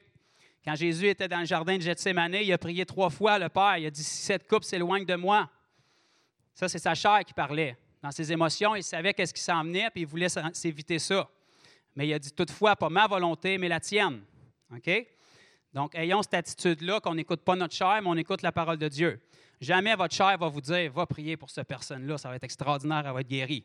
OK? Votre tête n'est pas faite pour ça. Votre tête est, rationnelle, est logique. Il faut qu'elle ait des explications à tout. C'est pour ça qu'on ne marche pas par la vue, mais par la foi. OK? La foi, c'est foi dans ce que Jésus dit. C'est foi dans la simplicité qui vit en nous. C'est foi dans la simplicité que ce n'est pas nous qui fournit la puissance, nous, on fournit les mains. Ce n'est pas nous qui fournit la puissance, mais nous, on trouve les malades. Je peux vous garantir que Dieu va vous prendre au jeu. Si vous commencez à avoir un cœur obéissant, il va les envoyer vers vous. Je pourrais vous raconter des histoires incroyables. Puis préparez-vous parce que si vous commencez à obéir, je peux vous garantir que ça va arriver. Puis on n'a pas toujours le temps, mais les besoins sont là. Je peux rarement m'asseoir dans un lieu public, moi, sans que quelqu'un vienne s'asseoir à côté de moi pour dire à haute voix qu'il y a mal quelque part, même si je ne le connais pas. OK? J'étais assis au Costco ici à Sherbrooke, puis je manquais de temps. Mon rendez-vous était retardé d'une heure et demie, puis je m'en allais activer quelqu'un dans la guérison après. J'étais déjà en retard, puis une jeune fille vient s'asseoir direct en arrière de moi, puis elle dit J'ai tellement mal aux dents. J'ai trop mal aux dents. Elle l'a dit trois fois. J'ai tellement mal aux dents, il faut que j'aille à l'hôpital. Si ça ne part pas demain, il va falloir que je fasse quelque chose. OK? Ça, c'est des signes qui ne mentent pas, là. Je pense que Dieu veut vous parler. OK? J'ai eu le malheur d'aller au Walmart me chercher quelque chose un dimanche entre la réunion du matin et mon travail. J'avais pas de temps. Je rentre dans l'allée. Il y a une jeune fille qui passe à côté. Elle dit J'ai tellement mal à la tête. À se revire, elle dit J'ai tellement mal à la tête. Je ne sais pas ce que je vais faire avec mon mal de tête. Mais là, c'est c'est comme si c'était arrangé, OK? Mais ça se peut que ça soit un peu, OK? Dieu veut vous utiliser, Dieu veut que vous progressez, OK? Mais Dieu ne vous forcera pas à main, OK? Dieu ne nous a pas sauvés de force. Il a fallu qu'on ait le désir dans notre cœur. Si vous, si vous manifestez le désir d'aller vers les gens, Dieu va vous diriger? Il faut comprendre que même si vous n'entendez pas une voix audible et que vous ne voyez pas un aura lumineux sur une personne, juste le fait que vous allez vers elle, vous êtes dans la parfaite volonté de Dieu. Je peux vous raconter des témoignages encore et encore où on a approché des gens. Moi, vous savez, le truc que j'ai développé pour savoir qui approcher, c'est quand je vois quelqu'un puis il est, devant moi.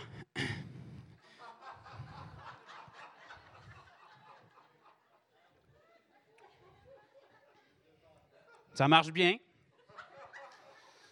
Il m'est même arrivé à un moment donné d'approcher quelqu'un qui était derrière moi. Ça a marché pareil. Voyez-vous, parce que j'étais dans la parfaite volonté de Dieu, Dieu m'a dit allez. Qu'est-ce que j'ai fait? Je suis allé. Guérissez les malades qui s'y trouveront. Qu'est-ce que j'ai fait? Bonjour madame, vous allez bien?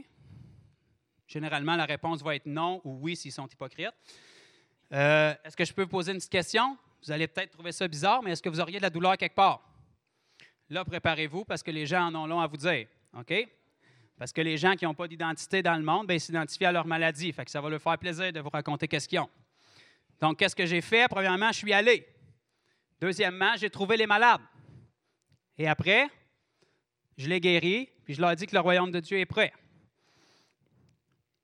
Tu es arrogant, Joe, c'est pas toi qui guéris. Non, c'est pas moi qui guéris, mais Jésus a dit guérissez les malades.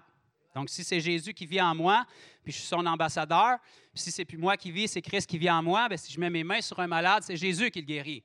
OK? Donc, je suis allé. Première étape. Si on ne fait pas l'étape numéro un, on ne se rendra pas à troisième. Deuxième étape, j'ai trouvé les malades. Si vous ne trouvez pas les malades, préparez-vous parce qu'ils vont vous trouver. Faites juste aller, puis vous allez voir. Troisième étape, j'ai prié pour. Dans le nom de Jésus. En mon nom, ils imposeront les mains malades et ils seront guéris. Est-ce que ça veut dire quand je mets les mains sur quelqu'un, je suis obligé de réciter dix fois le nom Jésus? Non. Croyez-le ou non, ça va peut-être vous offenser, mais si je dis lève-toi et marche ou sois guéri, puis que je ne mentionne pas Jésus, elle va être guérie quand même. Pourquoi? Parce que je suis un ambassadeur de Christ et je vais lui expliquer que c'est Christ qui l'a guéri après. OK? quand un ambassadeur vient pour représenter un gouvernement ou un gouverneur, quand il rentre dans une place, il n'est pas obligé de crier Je représente, je représente, je représente. OK? Il a son badge déjà. Il est approuvé. Il a l'autorité. OK? Le policier, il peut vous arrêter. Il a l'autorité. C'est important qu'on commence à obéir à la parole. OK? Là, je vais vous partager quelques petits témoignages. Le temps avance. Je savais que ça allait finir comme ça je vais vous partager des petits témoignages où je suis allé. Pourquoi je vous dis ça? Il y a tout le temps deux façons de répondre à ce que je vous dis. Là.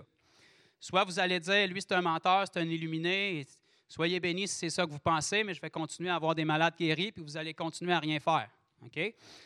L'autre option, c'est de dire c'est quelqu'un de loin qui a reçu quelque chose sur lui, il y a un ange qui l'a touché, euh, euh, il y a des anges qui ont touché sa bouche avec une pincette de feu comme Isaïe, puis il est devenu loin tout d'un coup. Vous avez raison, je suis loin, ça s'appelle la nouvelle naissance. OK? Maintenant, on passe à l'étape suivante. L'autre façon dont vous pouvez réagir, c'est Dieu fait exception de personne. Si j'ai le même Saint-Esprit que Joe a, puis je fais la même chose que Joe fait, je vais avoir les mêmes résultats que Joe voit. Je vous suggère d'adopter cette attitude-là. OK? Parce que moi, j'ai fait ça avec d'autres hommes dans ma vie qui m'ont inspiré, puis je vous commence à voir de plus en plus les choses que je veux voir. Puis je peux vous garantir que quand vous allez commencer à les voir, vous allez en vouloir plus. Vous allez comprendre pourquoi les disciples étaient excités quand ils sont revenus vers Jésus. Amen? Donc, je vais commencer mon histoire par Il était une fois. Mais en fait, la vérité, c'est qu'il était plusieurs fois, parce que je suis allé plusieurs fois. Mais il était une fois. Euh, je vais en prendre une euh, assez récente, au mois de février cette année. J'ai vu dans ma Bible que ça me disait d'aller. Fait que je suis parti avec une amie, puis on est allé au centre commercial à Grande Bay. Donc, j'ai rempli le critère numéro un. Ensuite, ça nous dit guérissez les malades qui s'y trouveront. Alors, j'ai vu un monsieur, il fitait dans mon critère parce qu'il était devant moi, puis je l'ai vu. Fait que je l'ai approché. Bonjour, monsieur, ça va bien? C'est un monsieur que ça, ça donne que ça allait bien. C'est un monsieur qui est assez ricaneux, assez âgé. Et puis, bon, j'ai demandé, avez-vous de la douleur quelque part? Puis là, il nous explique qu'il a des problèmes avec ses genoux. Ça fait une quinzaine d'années qu'il a des problèmes avec ses genoux, puis il devrait faire des exercices le matin pour les réchauffer, mais il ne le fait pas, fait qu'il endure sa douleur. Et ce monsieur-là, c'est un athée. Oh, qu'est-ce qu'on fait avec ça? On plaide le sang, on sort l'eau bénite, on sort l'huile d'olive, on oint, on brise les malédictions générationnelles. OK? Il faut que vous compreniez que quasi, la quasi-totalité des gens que Jésus a guéris, en fait, les un tiers de son ministère, c'était sur sa foi. Jésus, à environ neuf occasions sur 27, a dit Ta foi t'a guéri. Les autres fois, il n'y avait pas de foi présente. Tantôt, au pied du mont de la Transfiguration, dans Matthieu 27, quand on a lu, il n'y avait aucune foi qui est présente là, croyez-moi. Les disciples faisaient face à un échec, ils étaient mal à l'aise, ils voulaient aller se cacher le plus vite possible. Le jeune homme épileptique était en crise à terre, ce n'était pas le temps d'avoir la foi. Jésus a demandé à son père Est-ce que tu crois Il a dit Je crois, viens au secours de mon incrédulité. Ça ne regarde pas bien, là. Il n'y a pas de foi présent. Est-ce que le jeune homme a été guéri quand même? Tout à fait. Si ça prend la foi des deux personnes pour être guéri, j'ai besoin que vous m'expliquiez comment Lazare est sorti des morts. Sa foi était assez morte. La Bible prend la peine de nous spécifier depuis quatre jours. Ça puait, là. Là où il n'y a pas de foi, ça pue. L'incrédulité, ça pue. Est-ce qu'il est sorti?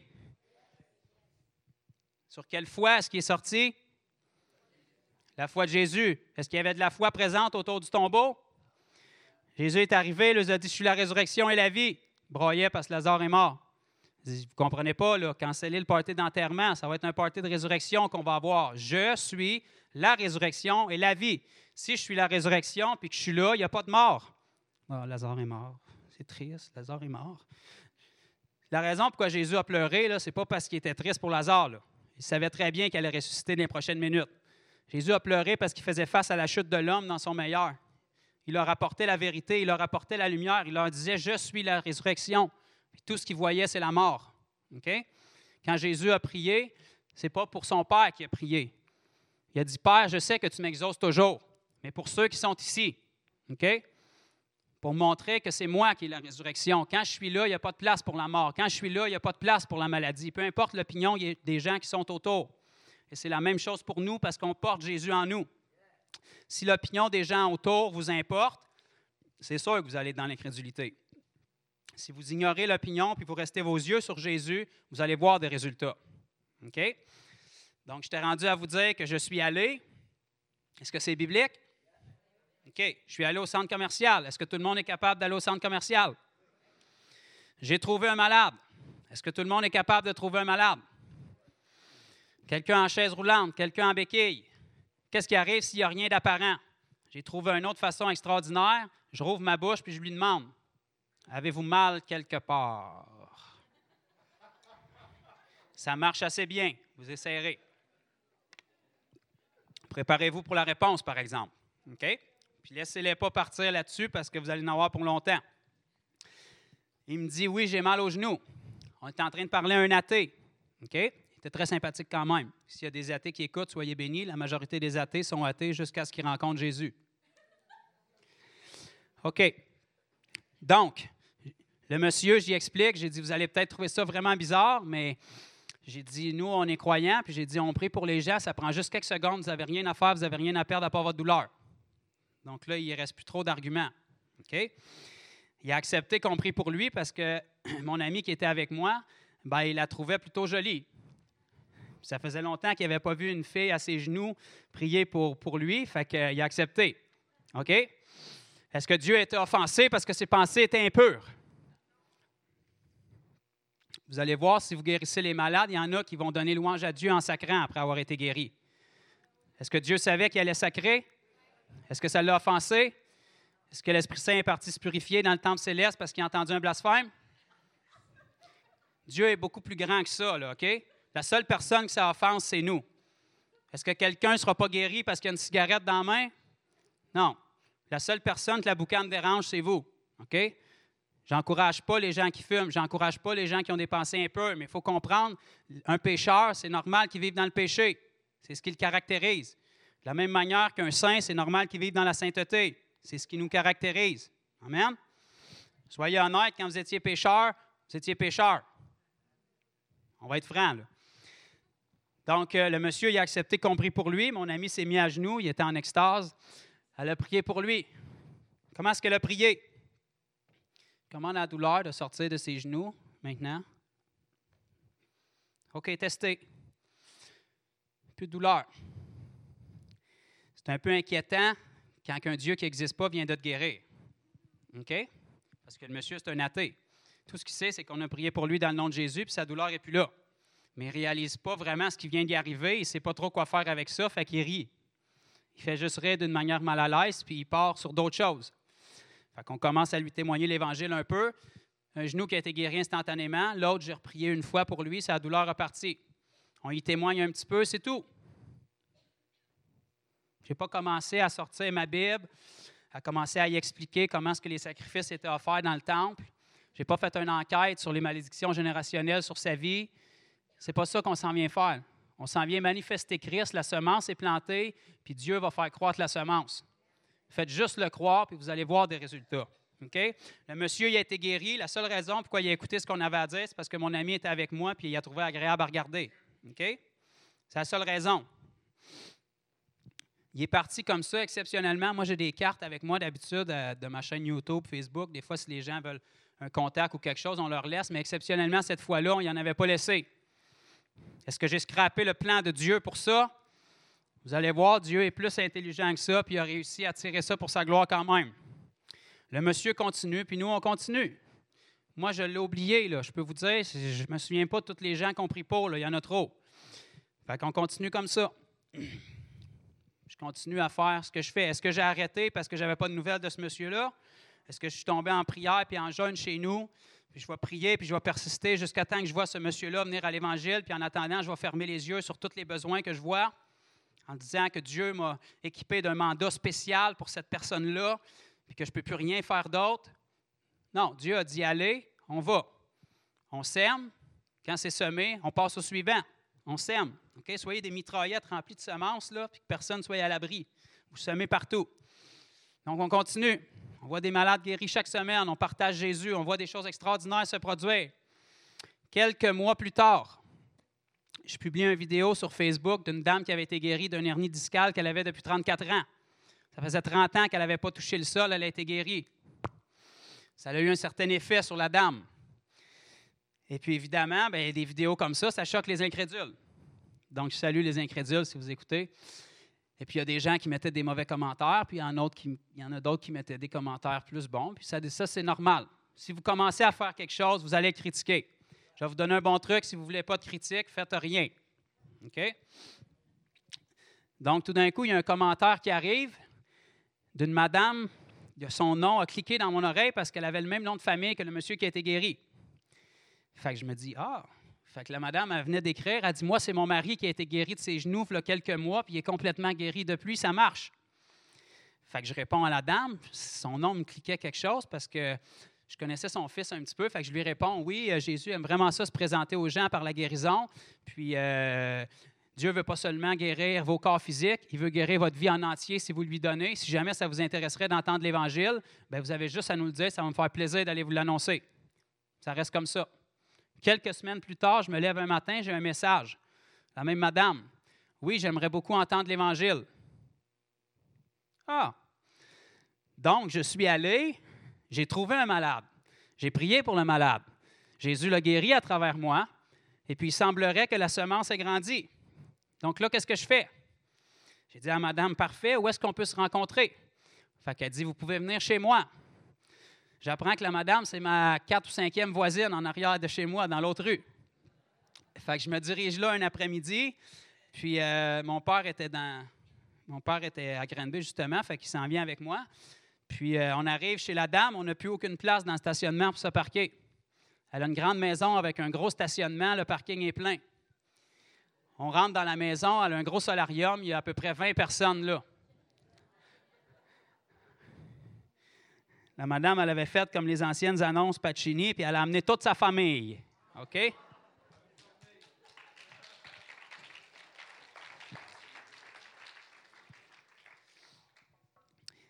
Toute sa famille était intéressée de savoir qu'est-ce qui s'est passé parce que le monsieur qui était athée, il a été guéri de ses genoux. OK? Puis ils savent très bien que le monsieur, il ne croit pas en Dieu, puis il n'est pas intéressé de faire des jokes comme ça sur Dieu.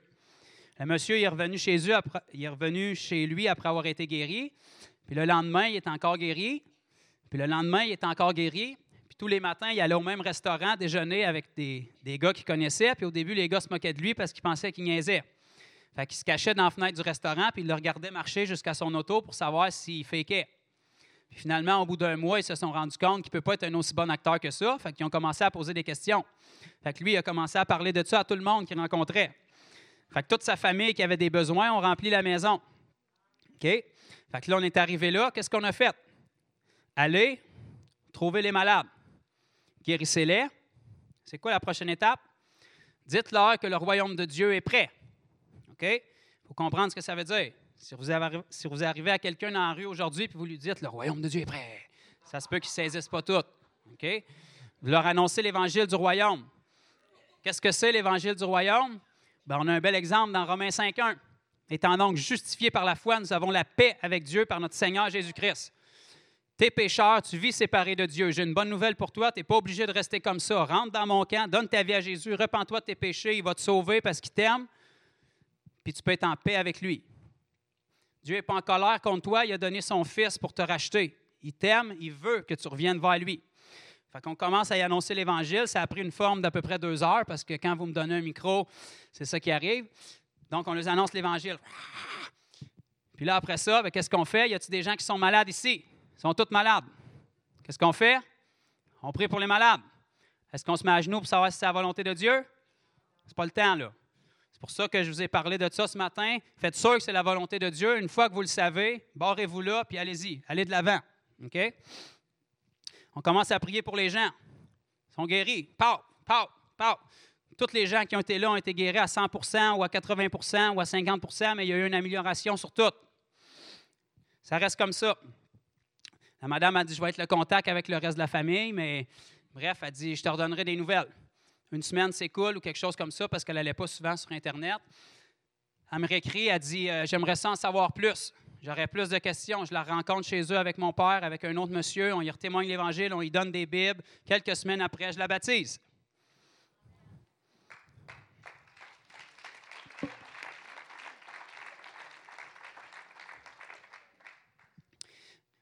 Tous les esprits religieux, j'ai trouvé un autre verset pour ça.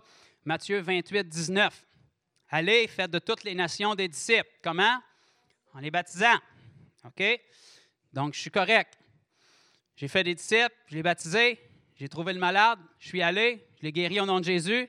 Donc, si vous voulez être pas d'accord avec ce que je fais, c'est de votre affaire, mais moi, je vais continuer à obéir à Jésus. Donc, on l'a baptisé d'eau, puis maintenant, je suis en contact avec elle. La raison pourquoi je vous donne ce témoignage-là, c'est juste pour vous montrer que l'Évangile marche. OK? ça, c'est un témoignage. OK, j'en fais un petit de cinq minutes, puis après ça, on va vous relâcher pour, euh, je ne sais pas si c'est une façon de fonctionner, si tu veux faire des groupes. euh, OK. Euh, il était une fois. Je m'en vais à Saint-Jean, aux écluses du canal Richelieu. Savez-vous pourquoi je suis allé là? Parce que je savais qu'il allait y avoir des gens.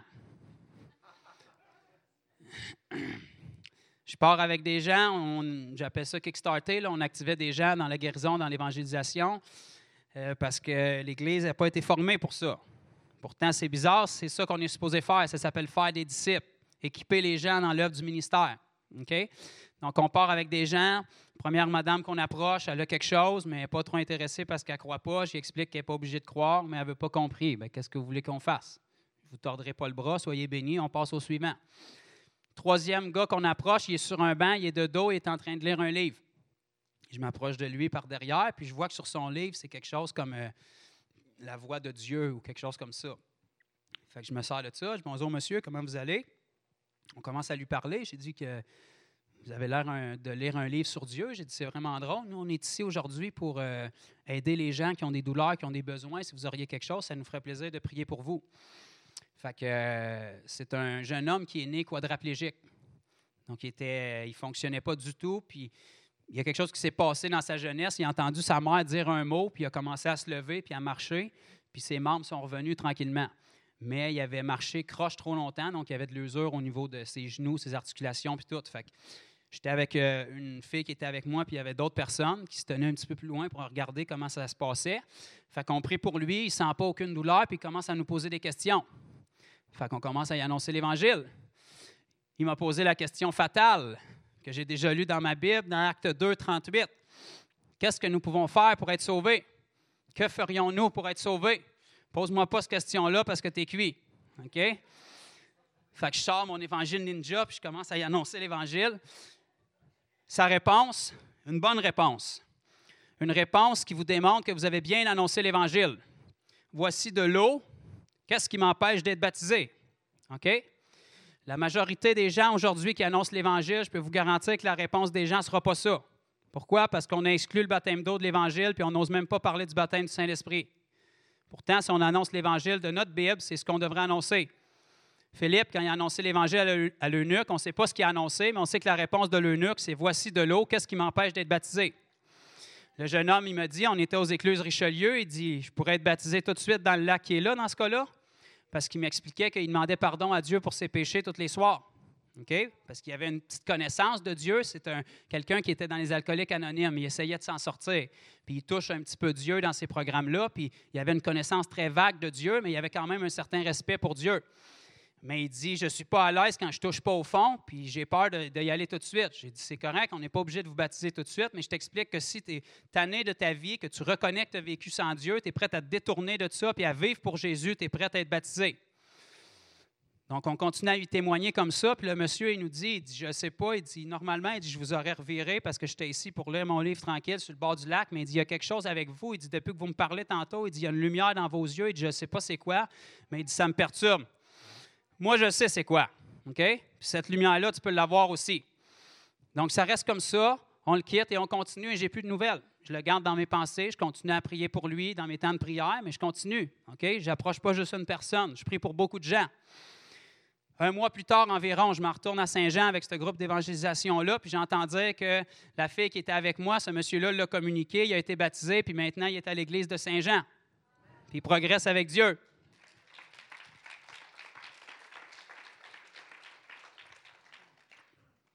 Pourquoi ces choses-là sont arrivées? Tout simplement parce que je suis allé, j'ai trouvé un malade, j'ai prié pour lui, j'ai dit que le royaume de Dieu est prêt. J'ai fait la simple chose que la Bible nous enseigne. On dirait qu'on est tellement intelligent qu'on n'est pas capable d'obéir à ce que la Bible nous dit. C'est trop simple. OK? Commençons par essayer ce que la Bible nous dit, puis je peux vous garantir que vous allez voir des résultats. Donc aujourd'hui, ceux qui veulent, on va sortir. On va aller prier pour les gens. Si vous voulez, vous pouvez aller manger une bouchée. Euh, puis après sortir, pendant que vous êtes au restaurant, vous pouvez voir des malades.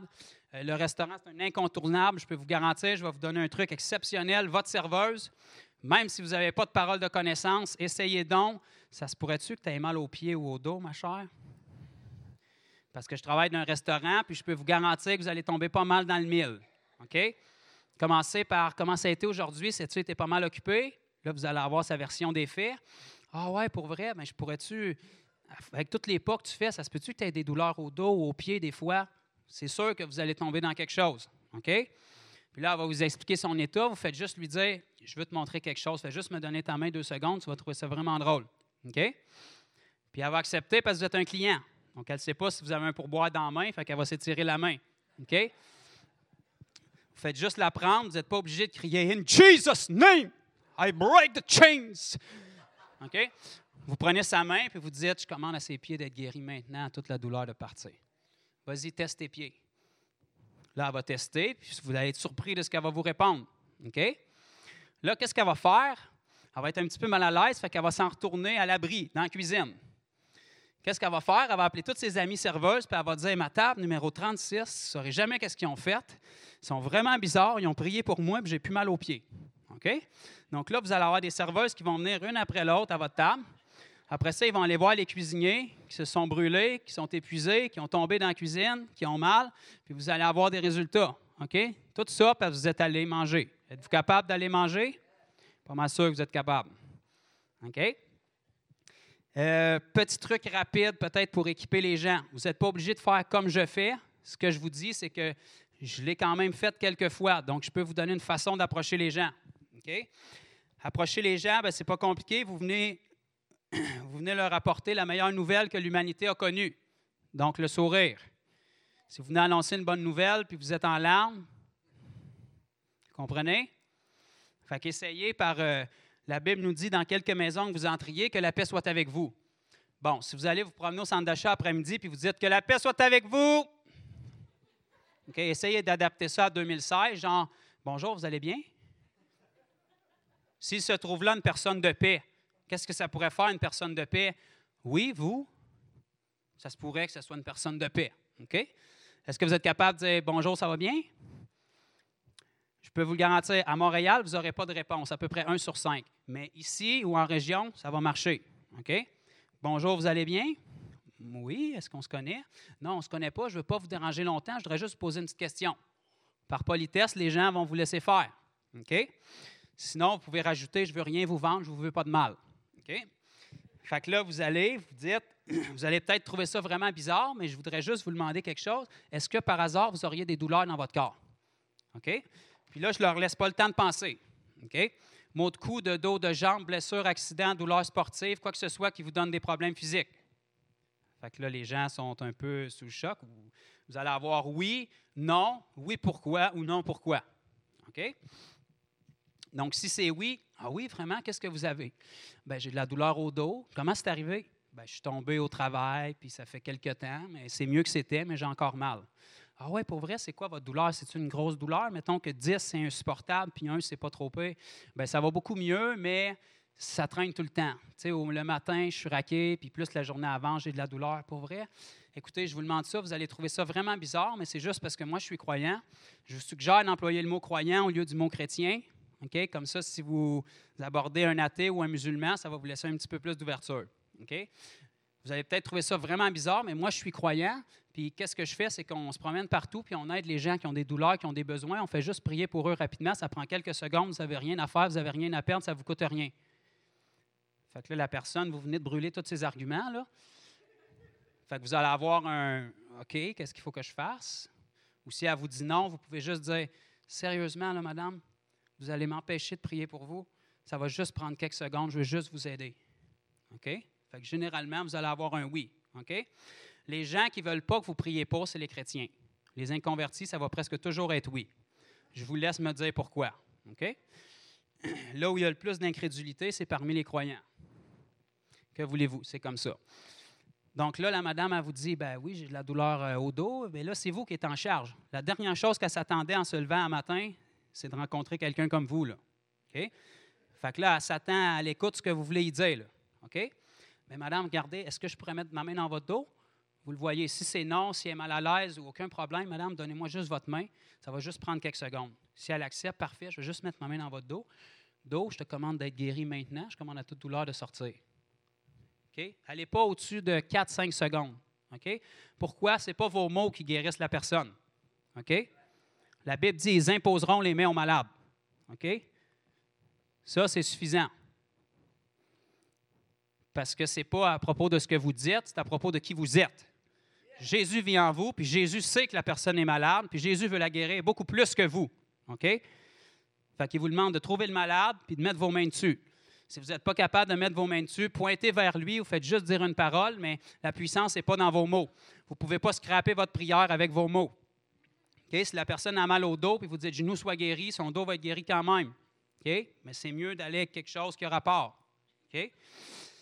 Donc, vous mettez votre main dans son dos, dans le nom de Jésus, dos, je te commande d'être guéri maintenant, douleur part. On ne rentrera pas dans les détails pourquoi vous faites ça rapidement, mais faites-moi confiance. Quelques secondes. Vous n'avez pas besoin de plus. Si vous voulez savoir à quel point vous êtes dans la foi ou dans l'incrédulité, plus votre prière est longue, plus vous êtes incrédule. Plus vous parlez fort, plus vous êtes incrédule. OK? On ne rentrera pas dans les détails de ça, mais si vous croyez en ce que vous avez, vous n'avez pas besoin de crier. Si vous croyez en ce que vous avez, vous n'avez pas besoin d'allonger. OK? Ce qui va se passer après la première prière, vous allez avoir tendance à prier plus longtemps pour la deuxième, puis encore plus longtemps pour la troisième, puis tomber dans les malédictions générationnelles pour la quatrième. OK? Ça, ça veut juste dire qu'on est incrédule. OK? Qu'est-ce qui se passe si ce n'est pas parti le premier coup? Vous priez, vous demandez à la dame de tester. Ben, merci beaucoup, c'est gentil, mais ça semble pareil. OK, pas de problème, je vais juste reprier une autre fois. Même chose. Pourquoi? Parce que Jésus est Seigneur la deuxième fois comme la première. OK? Ce n'est pas votre prière qui va l'impressionner. OK? Dos soit guéri maintenant, douleur part complètement. Arteste. Ben, on dirait que c'est mieux, mais ça doit être dans ma tête. Mais écoutez, madame, je sais que si c'est mieux, ça va partir complètement, juste une autre fois, quelques secondes. Toute douleur qui reste, tu pars maintenant. Je ne sais pas quoi vous dire, j'ai plus de douleur. OK? Là, les gens, leur tête va embarquer. Là, ils vont vous dire, c'est l'effet placebo, euh, ça doit être dans ma tête, j'avais pas trop mal aujourd'hui, ou euh, on va le voir au fil du temps. Ça, ce n'est pas votre problème. Vous, vous avez fait votre part. Savez-vous pourquoi c'est arrivé, madame? Parce que Jésus vous aime, puis il voulait vous le montrer aujourd'hui. Ce n'est pas parce qu'il vous aimait pas hier, c'est parce qu'aujourd'hui, il y avait quelqu'un par qui il voulait passer. Il vous aime pas seulement assez pour guérir votre corps, il veut votre vie en entier. S'il peut faire ça avec votre dos en quelques secondes, imagine ce qu'il peut faire avec votre vie si vous y abandonnez. Dieu vous aime, je suis content de vous avoir rencontré, puis Dieu, il peut faire tout ce que vous voulez. Dieu a une belle vie pour vous. Dieu veut vous sauver. OK? Auriez-vous des gens dans votre entourage qui traversent des choses difficiles? Là, la porte est ouverte. Quand ils ont vu la manifestation de Dieu, ils vont se rouvrir. Votre fils traverse quelque chose de difficile. Comment est-ce qu'il s'appelle? Donnez-moi votre main, on va prier pour lui tout de suite. Qu'est-ce que David a dit ce matin? Pas besoin d'attendre. Les gens d'un certain âge qui ont grandi dans le catholicisme, c'est à ça qu'ils s'attendent. Vous allez dire, est-ce que je peux prier pour vous? Ils vont tout de suite vous répondre, oui, oui, aucun problème. quand vous voulez prier tout de suite, là, ils vont être bouleversés parce qu'ils s'attendent que vous allez prier dans votre chambre ce soir. OK? On va prier tout de suite, madame. Ça va prendre juste quelques secondes. OK? Puis après ça, bien, vous n'êtes pas obligé. Votre mission, ce n'est pas de la convertir sur le champ. Jésus a dit Nul ne peut venir à moi si le Père ne l'attire. Mettez une semence, ça se peut qu'elle aille être arrosée, ça se peut qu'elle aille être moissonnée plus tard. Peut-être vous allez tomber sur une personne de paix qui a déjà eu une semence, qui a déjà été arrosée, puis vous, vous allez récolter. Votre travail, c'est soit semer, soit arroser, soit récolter, mais faites quelque chose. Amen? Soyez un ouvrier qui fait quelque chose. Dieu ne le fera pas à notre place. OK? Donc, vous partez, si la personne, la personne, vous allez avoir deux réactions. Soit qu'ils vont tomber en larmes, soit qu'ils vont tomber dans des débats théologiques sur leurs expériences, ci et ça, ou soit qu'après avoir été guéris, ils vont vouloir quitter le plus vite possible parce qu'ils n'arrivent pas à expliquer qu'est-ce qui s'est passé. OK? Les musulmans, par exemple, les athées, ça va être des réactions que vous allez avoir parce que là, vous venez de bouleverser toute leur vie. Là. OK? Mais là, s'ils s'en vont, c'est correct. OK? Ce n'est pas un échec. Vous avez fait votre partie. Sois béni dans le nom de Jésus. Dieu t'aime, c'est ça le message aujourd'hui qu'il voulait que tu saches. Moi, j'ai des cartes, je leur donne une carte, pas parce que je veux les convertir. Si jamais vous avez des questions, on ne vous le souhaite pas. Si vous avez des proches qui tombent malades ou quoi que ce soit, ça nous, ça nous ferait plaisir de les aider. Vous pouvez communiquer avec moi par Facebook. J'ai une chaîne YouTube si vous voulez voir. Moi, je demande aux gens aussi s'ils veulent être filmés là, à cause de la chaîne YouTube, mais vous n'êtes pas obligé de, faire ça. Mais moi, je leur demande s'ils veulent être filmés, parce que je leur dis on fait de la formation pour ça. Puis quand, quand ils acceptent, on les filme pour avoir leur guérison aussi. Mais peu importe, vous avez, comprenez-vous un petit peu ce que je suis en train de vous dire? Ça semble-t-il être quelque chose de faisable pour vous? Ça a peut-être l'air vraiment faisable en ce moment. Mais mec, vous sortiez des portes, vous allez voir, vous allez approcher le premier, vous allez dire, oui, lui, il sourit pas. Vous allez passer au deuxième.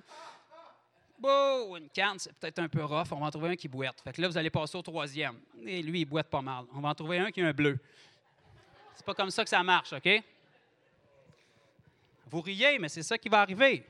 OK? Je sais ce que je vous dis. OK? Le truc, quand vous sortez, la première personne que vous voyez, sautez dessus. OK? Pas, pas euh, sautez pas dessus, là, OK? Mais vous l'approchez, prenez pas le temps de penser. Votre pire ennemi, c'est votre tête. C'est pas le diable, votre pire ennemi, c'est votre tête.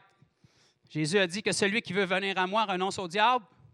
Non, renonce à lui-même. Votre pire ennemi, c'est vous-même, votre homme charnel qui ne comprend pas les choses de Dieu. Il veut raisonner. Votre tête vous dira jamais, vas-y, tu es capable, va prier, il va être guéri. C'est pas comme ça que ça va se passer. Votre tête va dire, tu n'as pas assez prié, tu n'as pas assez jeûné, tu n'as pas d'expérience, tu n'es pas loin. OK? La Bible te dit qu'il est avec toi, Christ est en toi, tout est possible à celui qui croit, je peux tout par celui qui me fortifie. Allez, voici les miracles qui accompagneront ceux qui auront cru. Je m'adonne à croire. La preuve que je crois, c'est que je suis là, j'approche la personne, je mets les mains dessus. Peu importe combien de personnes je vais devoir mettre les mains dessus, si je le fais avec persistance, c'est parce que je crois ou que je suis complètement fou. Mais dans les deux cas, il va falloir que Dieu nous explique quand on, va arriver au ciel. OK? Mais faites qu'est-ce, qu'on a, qu'est-ce que vous avez à faire si on fait ce que Dieu nous demande de faire, on va voir des résultats tôt ou tard. Amen. La Bible nous dit ceux qui auront la foi et la persévérance hériteront des promesses de Dieu. Aujourd'hui, l'Église est très loin d'avoir la foi, donc on oublie la persévérance. Donc, commençons quelque part. La foi, vous l'avez. Ça prend un grain de sénévé pour déplacer une montagne. Prenez la foi que vous avez, parlez à la montagne. On ne parle pas à Dieu, là. on ne s'en vient pas demander à Dieu de guérir la personne. Dieu est en vous, vous avez votre badge, vous avez les menottes, vous avez l'autorité, vous êtes équipé, vous êtes envoyé, vous êtes dans la volonté de Dieu. Maladie, sois guéri au nom de Jésus. Il n'y a pas de changement, maladie, sois guéri au nom de Jésus. Il n'y a pas de changement, maladie, sois guéri au nom de Jésus. Vous êtes rendu à 10 secondes. La personne n'a pas perdu sa journée. Généralement, vous allez être capable de prier trois, quatre fois pour les personnes en une vingtaine de secondes avant qu'ils se tament. OK? Il n'y a pas de changement après trois, quatre fois. Je vous remercie beaucoup de m'avoir laissé prier pour vous. Dieu vous aime et je vais continuer à croire pour vous. Là, votre tête va vous dire, tu es en train de salir l'image de Jésus. OK? Ça, c'est votre tête qui vous dit ça. Salir l'image de Jésus, c'est regarder les gens souffrants et rien faire pour. Salir l'image de Jésus, c'est venir louer dans une église le dimanche, dire que Jésus est Seigneur et Sauveur, puis quand on sort dans le monde, on n'est pas capable de le dire aux gens. Quand on sort dans le monde, on n'est pas capable d'aimer les gens qui ont des besoins. Ça, c'est salir le nom de Jésus. Aimer quelqu'un qu'on rencontre qui est en besoin avec l'amour de Christ, en attendant rien de sa part, ça, c'est pas saler le nom de Jésus. C'est obéir à sa volonté. La personne, même si elle n'est pas guérie, la dernière chose qu'elle s'attend, c'est d'être guérie. OK? Elle ne sera pas déçue. Les gens que vous allez rencontrer ne s'attendront pas d'être guéris. Ils vont vous trouver bizarre. C'est tout. Elle va repartir, la personne, puis elle va se dire Waouh, c'est la première fois que je rencontre un chrétien qui, avait, qui était assez décidé pour faire quelque chose avec la foi qu'il avait. Il ne m'a pas forcé à quoi que ce soit. Il ne m'a pas forcé à répéter une prière. Il n'a pas essayé de m'inviter à son église. On dirait vraiment qu'il croyait ce qu'il me dit. On dirait vraiment qu'il croyait que Dieu m'aime. On dirait vraiment qu'il se souciait de ma situation. La personne n'est pas déçue parce qu'elle n'est pas guérie. La personne a été aimée. Vous avez semé l'amour. L'amour ne faillit jamais. Quand on s'en va en dehors, on ne s'en va pas pour voir des résultats. Oui, c'est extraordinaire de voir des guérisons. Oui, vous allez en voir si vous obéissez. Mais si vous y allez pour les résultats, vous ne pourrez pas persister. Je vous le garantis. Toutes les épreuves possibles, j'ai dû passer à travers dans les deux dernières années. Tous les raisonnements possibles que notre tête nous donne, j'ai dû passer à travers dans les deux dernières années. Je peux vous garantir qu'elles en a long à dire. OK? Mais si vous y allez avec l'optique que vous allez obéir à Jésus, vous n'allez pas prier pour une personne qu'elle soit guérie. Vous y allez parce que Jésus vous l'a demandé. Si Jésus est notre Seigneur, est-ce qu'on l'écoute?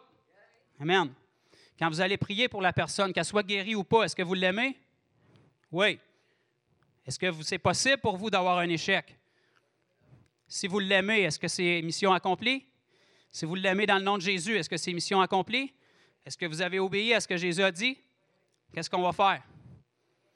On va obéir à ce que Jésus dit, puis on va faire ce qu'il nous demande de faire. Peu importe le résultat. Si nos yeux sont sur les résultats, vous allez être aussi bon que votre dernier miracle. Si vous sortez et tout le monde sont guéris, vous allez être en feu. Le lendemain, quand vous allez faire face à un échec, vous ne serez plus personne, vous allez décourager puis vous allez vouloir abandonner. Si vous sortez pour aimer les gens parce que vous savez que Jésus s'attend ça de vous, bien, vous ne pouvez, pas pouvez pas manquer, vous ne pouvez pas faillir en aimant les gens. Si je vais pour. Comment ça Nick? Nick, si je m'en viens vers toi pour t'aimer, C'est un peu bizarre entre deux hommes, mais si je te connais pas puis je m'en viens vers toi pour t'aimer, je ne peux pas faillir. Je décide de t'aimer. Peu importe ce que tu fais en retour, ce n'est pas mon problème. Moi, ma mission est accomplie. OK? Quand on vient puis qu'on obéit à Jésus, qu'on s'en vient pour être l'amour de Dieu aux gens, pour leur représenter Christ, on ne peut pas faire. Qu'elle soit guérie ou pas, qu'on voit le miracle là ou pas, on a obéi à Jésus puis on a aimé la personne. Est-ce que les deux commandements de Dieu sont respectés là-dedans? Tu aimeras le Seigneur ton Dieu de tout ton cœur, de toute ta force et de toute ta pensée. Ça, ça veut dire y obéir. Et tu aimeras ton prochain comme toi-même. Quand on, est malade, est-ce qu'on aime que quelqu'un se soucie de nous? Si on est malade, est-ce qu'on aimerait qu'un frère vienne prier pour nous? Donc, faisons-le pour les autres. OK? Si on obéit à Dieu et qu'on aime les gens, on est dans la parfaite volonté de Dieu. Amen? Qu'est-ce qu'on fait avec ça, David? Est-ce qu'on relâche la meute ou. Est-ce que vous avez saisi un petit peu les trucs que je vous ai donnés pour l'approche? Vous avez des aptitudes, des talents que je n'ai pas. Vous avez une façon d'approcher les gens euh, qui est peut-être bien meilleure que moi, mais essayez un petit peu avec ce que je vous ai donné. Bonjour, ça va bien? Est-ce que vous avez de la douleur quelque part? Puis la dernière affaire que vous devez, c'est être religieux. OK? Oubliez ça. Les gens, ils ne parlent pas le crétinois en dehors des murs. Ils ne savent pas que. Ils connaissent pas la religion. Allez-y comme un être humain normal. Allez-y pour les aimer, puis faites juste obéir à Dieu. OK? Si vous êtes mal à l'aise, ils vont être mal à l'aise. Si vous êtes à l'aise, ils vont être mal à l'aise d'être mal à l'aise. Fait qu'ils vont être à l'aise. OK? Vous êtes le reflet de la personne. C'est vous qui dirigez la conversation. Wow! Merci de nous partager ce que dit Jésus. Wow! Euh, alors voici ce qu'on va faire. On va, prier. On va, juste faire un- une prière. On va pas faire une réunion de prière. On va juste faire un temps de prière. Voici ce qu'on va faire. Là, il est une heure moins le quart. Puis euh, je m'adresse déjà à ceux qui sont en ligne aussi. Vous pouvez le faire aussi. Ne regardez pas la vidéo suivante sans, être, sans faire ce que nous on va faire maintenant. Fait que on, a, on va prendre une pause pour manger. Et ce qu'on va faire, c'est qu'on va reprendre à 2h30. Fait que ça va vous laisser, ça va vous laisser une heure et demie, une heure un quart, une heure et demie, si vous mangez rapidement une bouchée là, pour aller prier pour des gens. Alors, on va vous donner quelques, quelques consignes. Premièrement, c'est bon d'y aller à plusieurs. N'y allez pas à 10 ou à 15, même 6. Je pense que 2 ou 3, c'est max. D'accord? Jésus dit allez-y deux par deux. D'accord? Il a envoyé les disciples par deux. Donc allez-y par deux ou trois. Donc déjà, combien ici vous êtes déjà, vous ça vous est déjà arrivé au moins une fois de prier pour un inconnu que vous ne connaissez pas dans la rue? Waouh Ok, super. Fait que tout à l'heure, je vais vous demander de venir ici sur le devant, ces gens-là.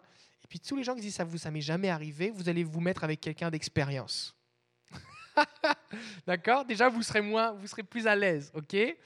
Bon, ensuite de ça, j'aimerais que vous, vous réalisiez quelque chose.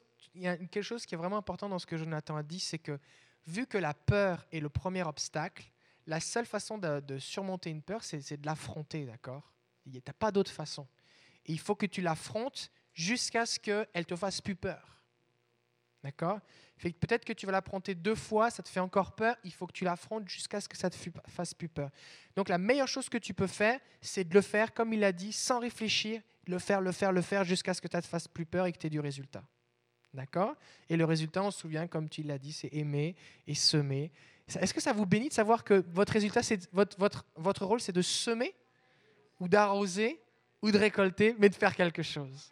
C'est bon, donc Dieu va prendre plaisir en vous quand vous allez obéir. Donc, ce qu'on va vous demander, c'est qu'en 1h15, là, facilement, vous devez pouvoir aborder 10 personnes.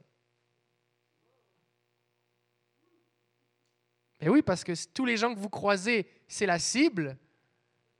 Vous devez, être capable de, vous devez être capable de vous trouver à une place où il y a 10 êtres humains. Combien si vous pensez que vous êtes capable en une heure et demie de rencontrer 10 êtres humains? Vous êtes capable, hein? Réfléchissez où il y a du monde. Allez pas dans une rue déserte, d'accord? Allez à un endroit où il y a du monde. Réfléchissez, d'accord? Et dites-vous que votre contrat là, c'est de d'aborder au moins 10 personnes. Peut-être que les 10, parce que si vous en abordez 10, peut-être pas les 10 voudront que vous priez pour eux. D'accord? Peut-être pas les 10 seront prêts à ce que vous priez une deuxième fois. Quand est-ce que vous allez vraiment vous entraîner à prier plusieurs fois pour une personne ou à, arriver à voilà comment j'ai rencontré Jésus si vous priez rencontrez pas au moins 10 personnes? D'accord? Donc si ça, c'est l'objectif d'aujourd'hui. Si vous êtes deux, c'est pas 10 personnes que vous devez rencontrer, c'est 20, parce que vous êtes deux, d'accord? Fait que c'est pas juste un qui regarde, puis l'autre qui fait tout, d'accord? Mais juste, mais lancez-vous. Puis dites-vous que vous êtes dans un, dans un élan que il y a des gens qui vont me dire non, mais vous n'allez pas mourir. Des gens qui vont me dire non, il y a des gens qui vont me dire oui, des gens qui vont être malades, des gens qui vont pas être malades. Vous allez avoir toutes sortes de réponses. Mais vous, juste, vous semez. Le semeur sorti pour semer, il sème sur tous les terrains, d'accord? Pas juste sur la bonne terre. C'est bon? Est-ce qu'on est prêt à faire ça?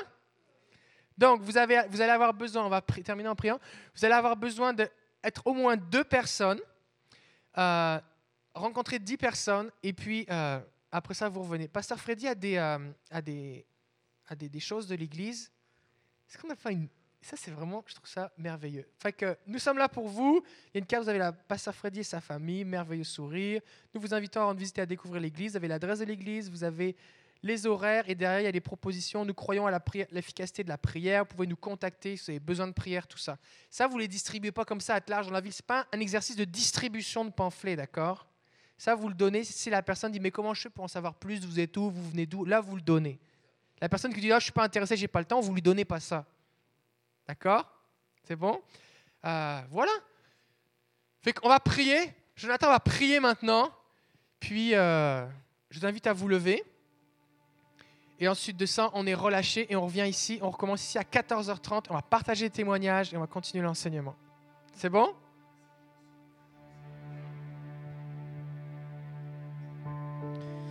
Merci, Jésus. Père, on veut te remercier encore une fois pour ta parole qu'on a entendue ce matin. C'est un privilège qu'on a, Seigneur Dieu.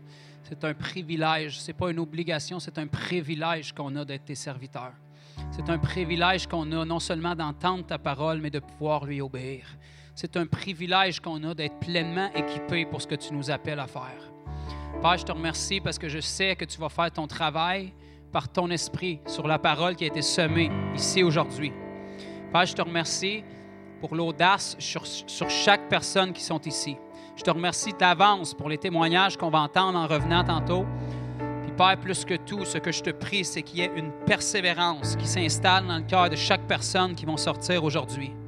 Le but, c'est pas comment on commence, c'est comment on persiste puis qu'on achève la course. Père, que nos yeux soient fixés sur toi et non sur les résultats. Que notre cœur soit de t'obéir, de t'aimer et d'aimer les gens jusqu'au dernier souffle qu'on va prendre ici sur terre. Je te remercie pour tout ce que tu vas faire à travers nous. Je te remercie parce qu'on est ton équipe d'élite, on est ton choix numéro un, on est ton idée, ta volonté, Seigneur Dieu.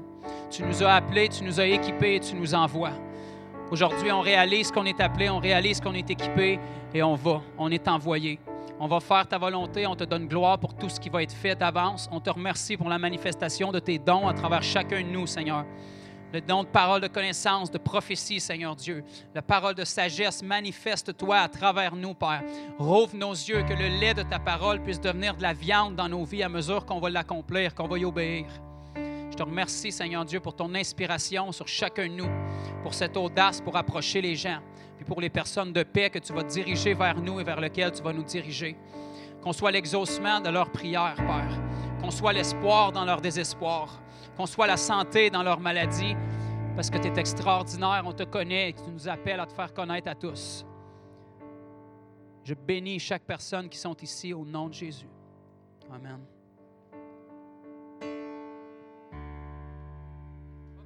Fait si vous, êtes- si vous y êtes déjà allé, euh, je vous demander de venir ici sur le devant. Puis, euh, je, je sais, c'est juste, ça va vous aider juste de savoir qu'il y a quelqu'un qui l'a au moins déjà fait une fois, d'accord? Parce que, fait que si vous l'avez déjà au moins fait une fois, venez ici sur le devant. On on je ne vais pas vous demander de parler, de faire votre témoignage, juste, juste simplement venez sur le devant et puis regardez les gens qui sont là-bas. OK. Et puis si vous avez besoin, dites moi j'aimerais ça mettre avec quelqu'un qui l'a au moins déjà fait une fois, ben approchez-vous d'une de ces personnes que peut-être que vous connaissez ou avec celle que vous semblez le plus à l'aise et puis faites des équipes. D'accord? Ce serait bon de ne pas repartir tout seul. Et là, vous savez ce qui se passe dans votre tête là Bon, nous on va juste aller rentrer manger chez nous, on reviendra cet après-midi parce qu'on n'a pas le temps, on n'est pas habitué. C'est le moment de le faire.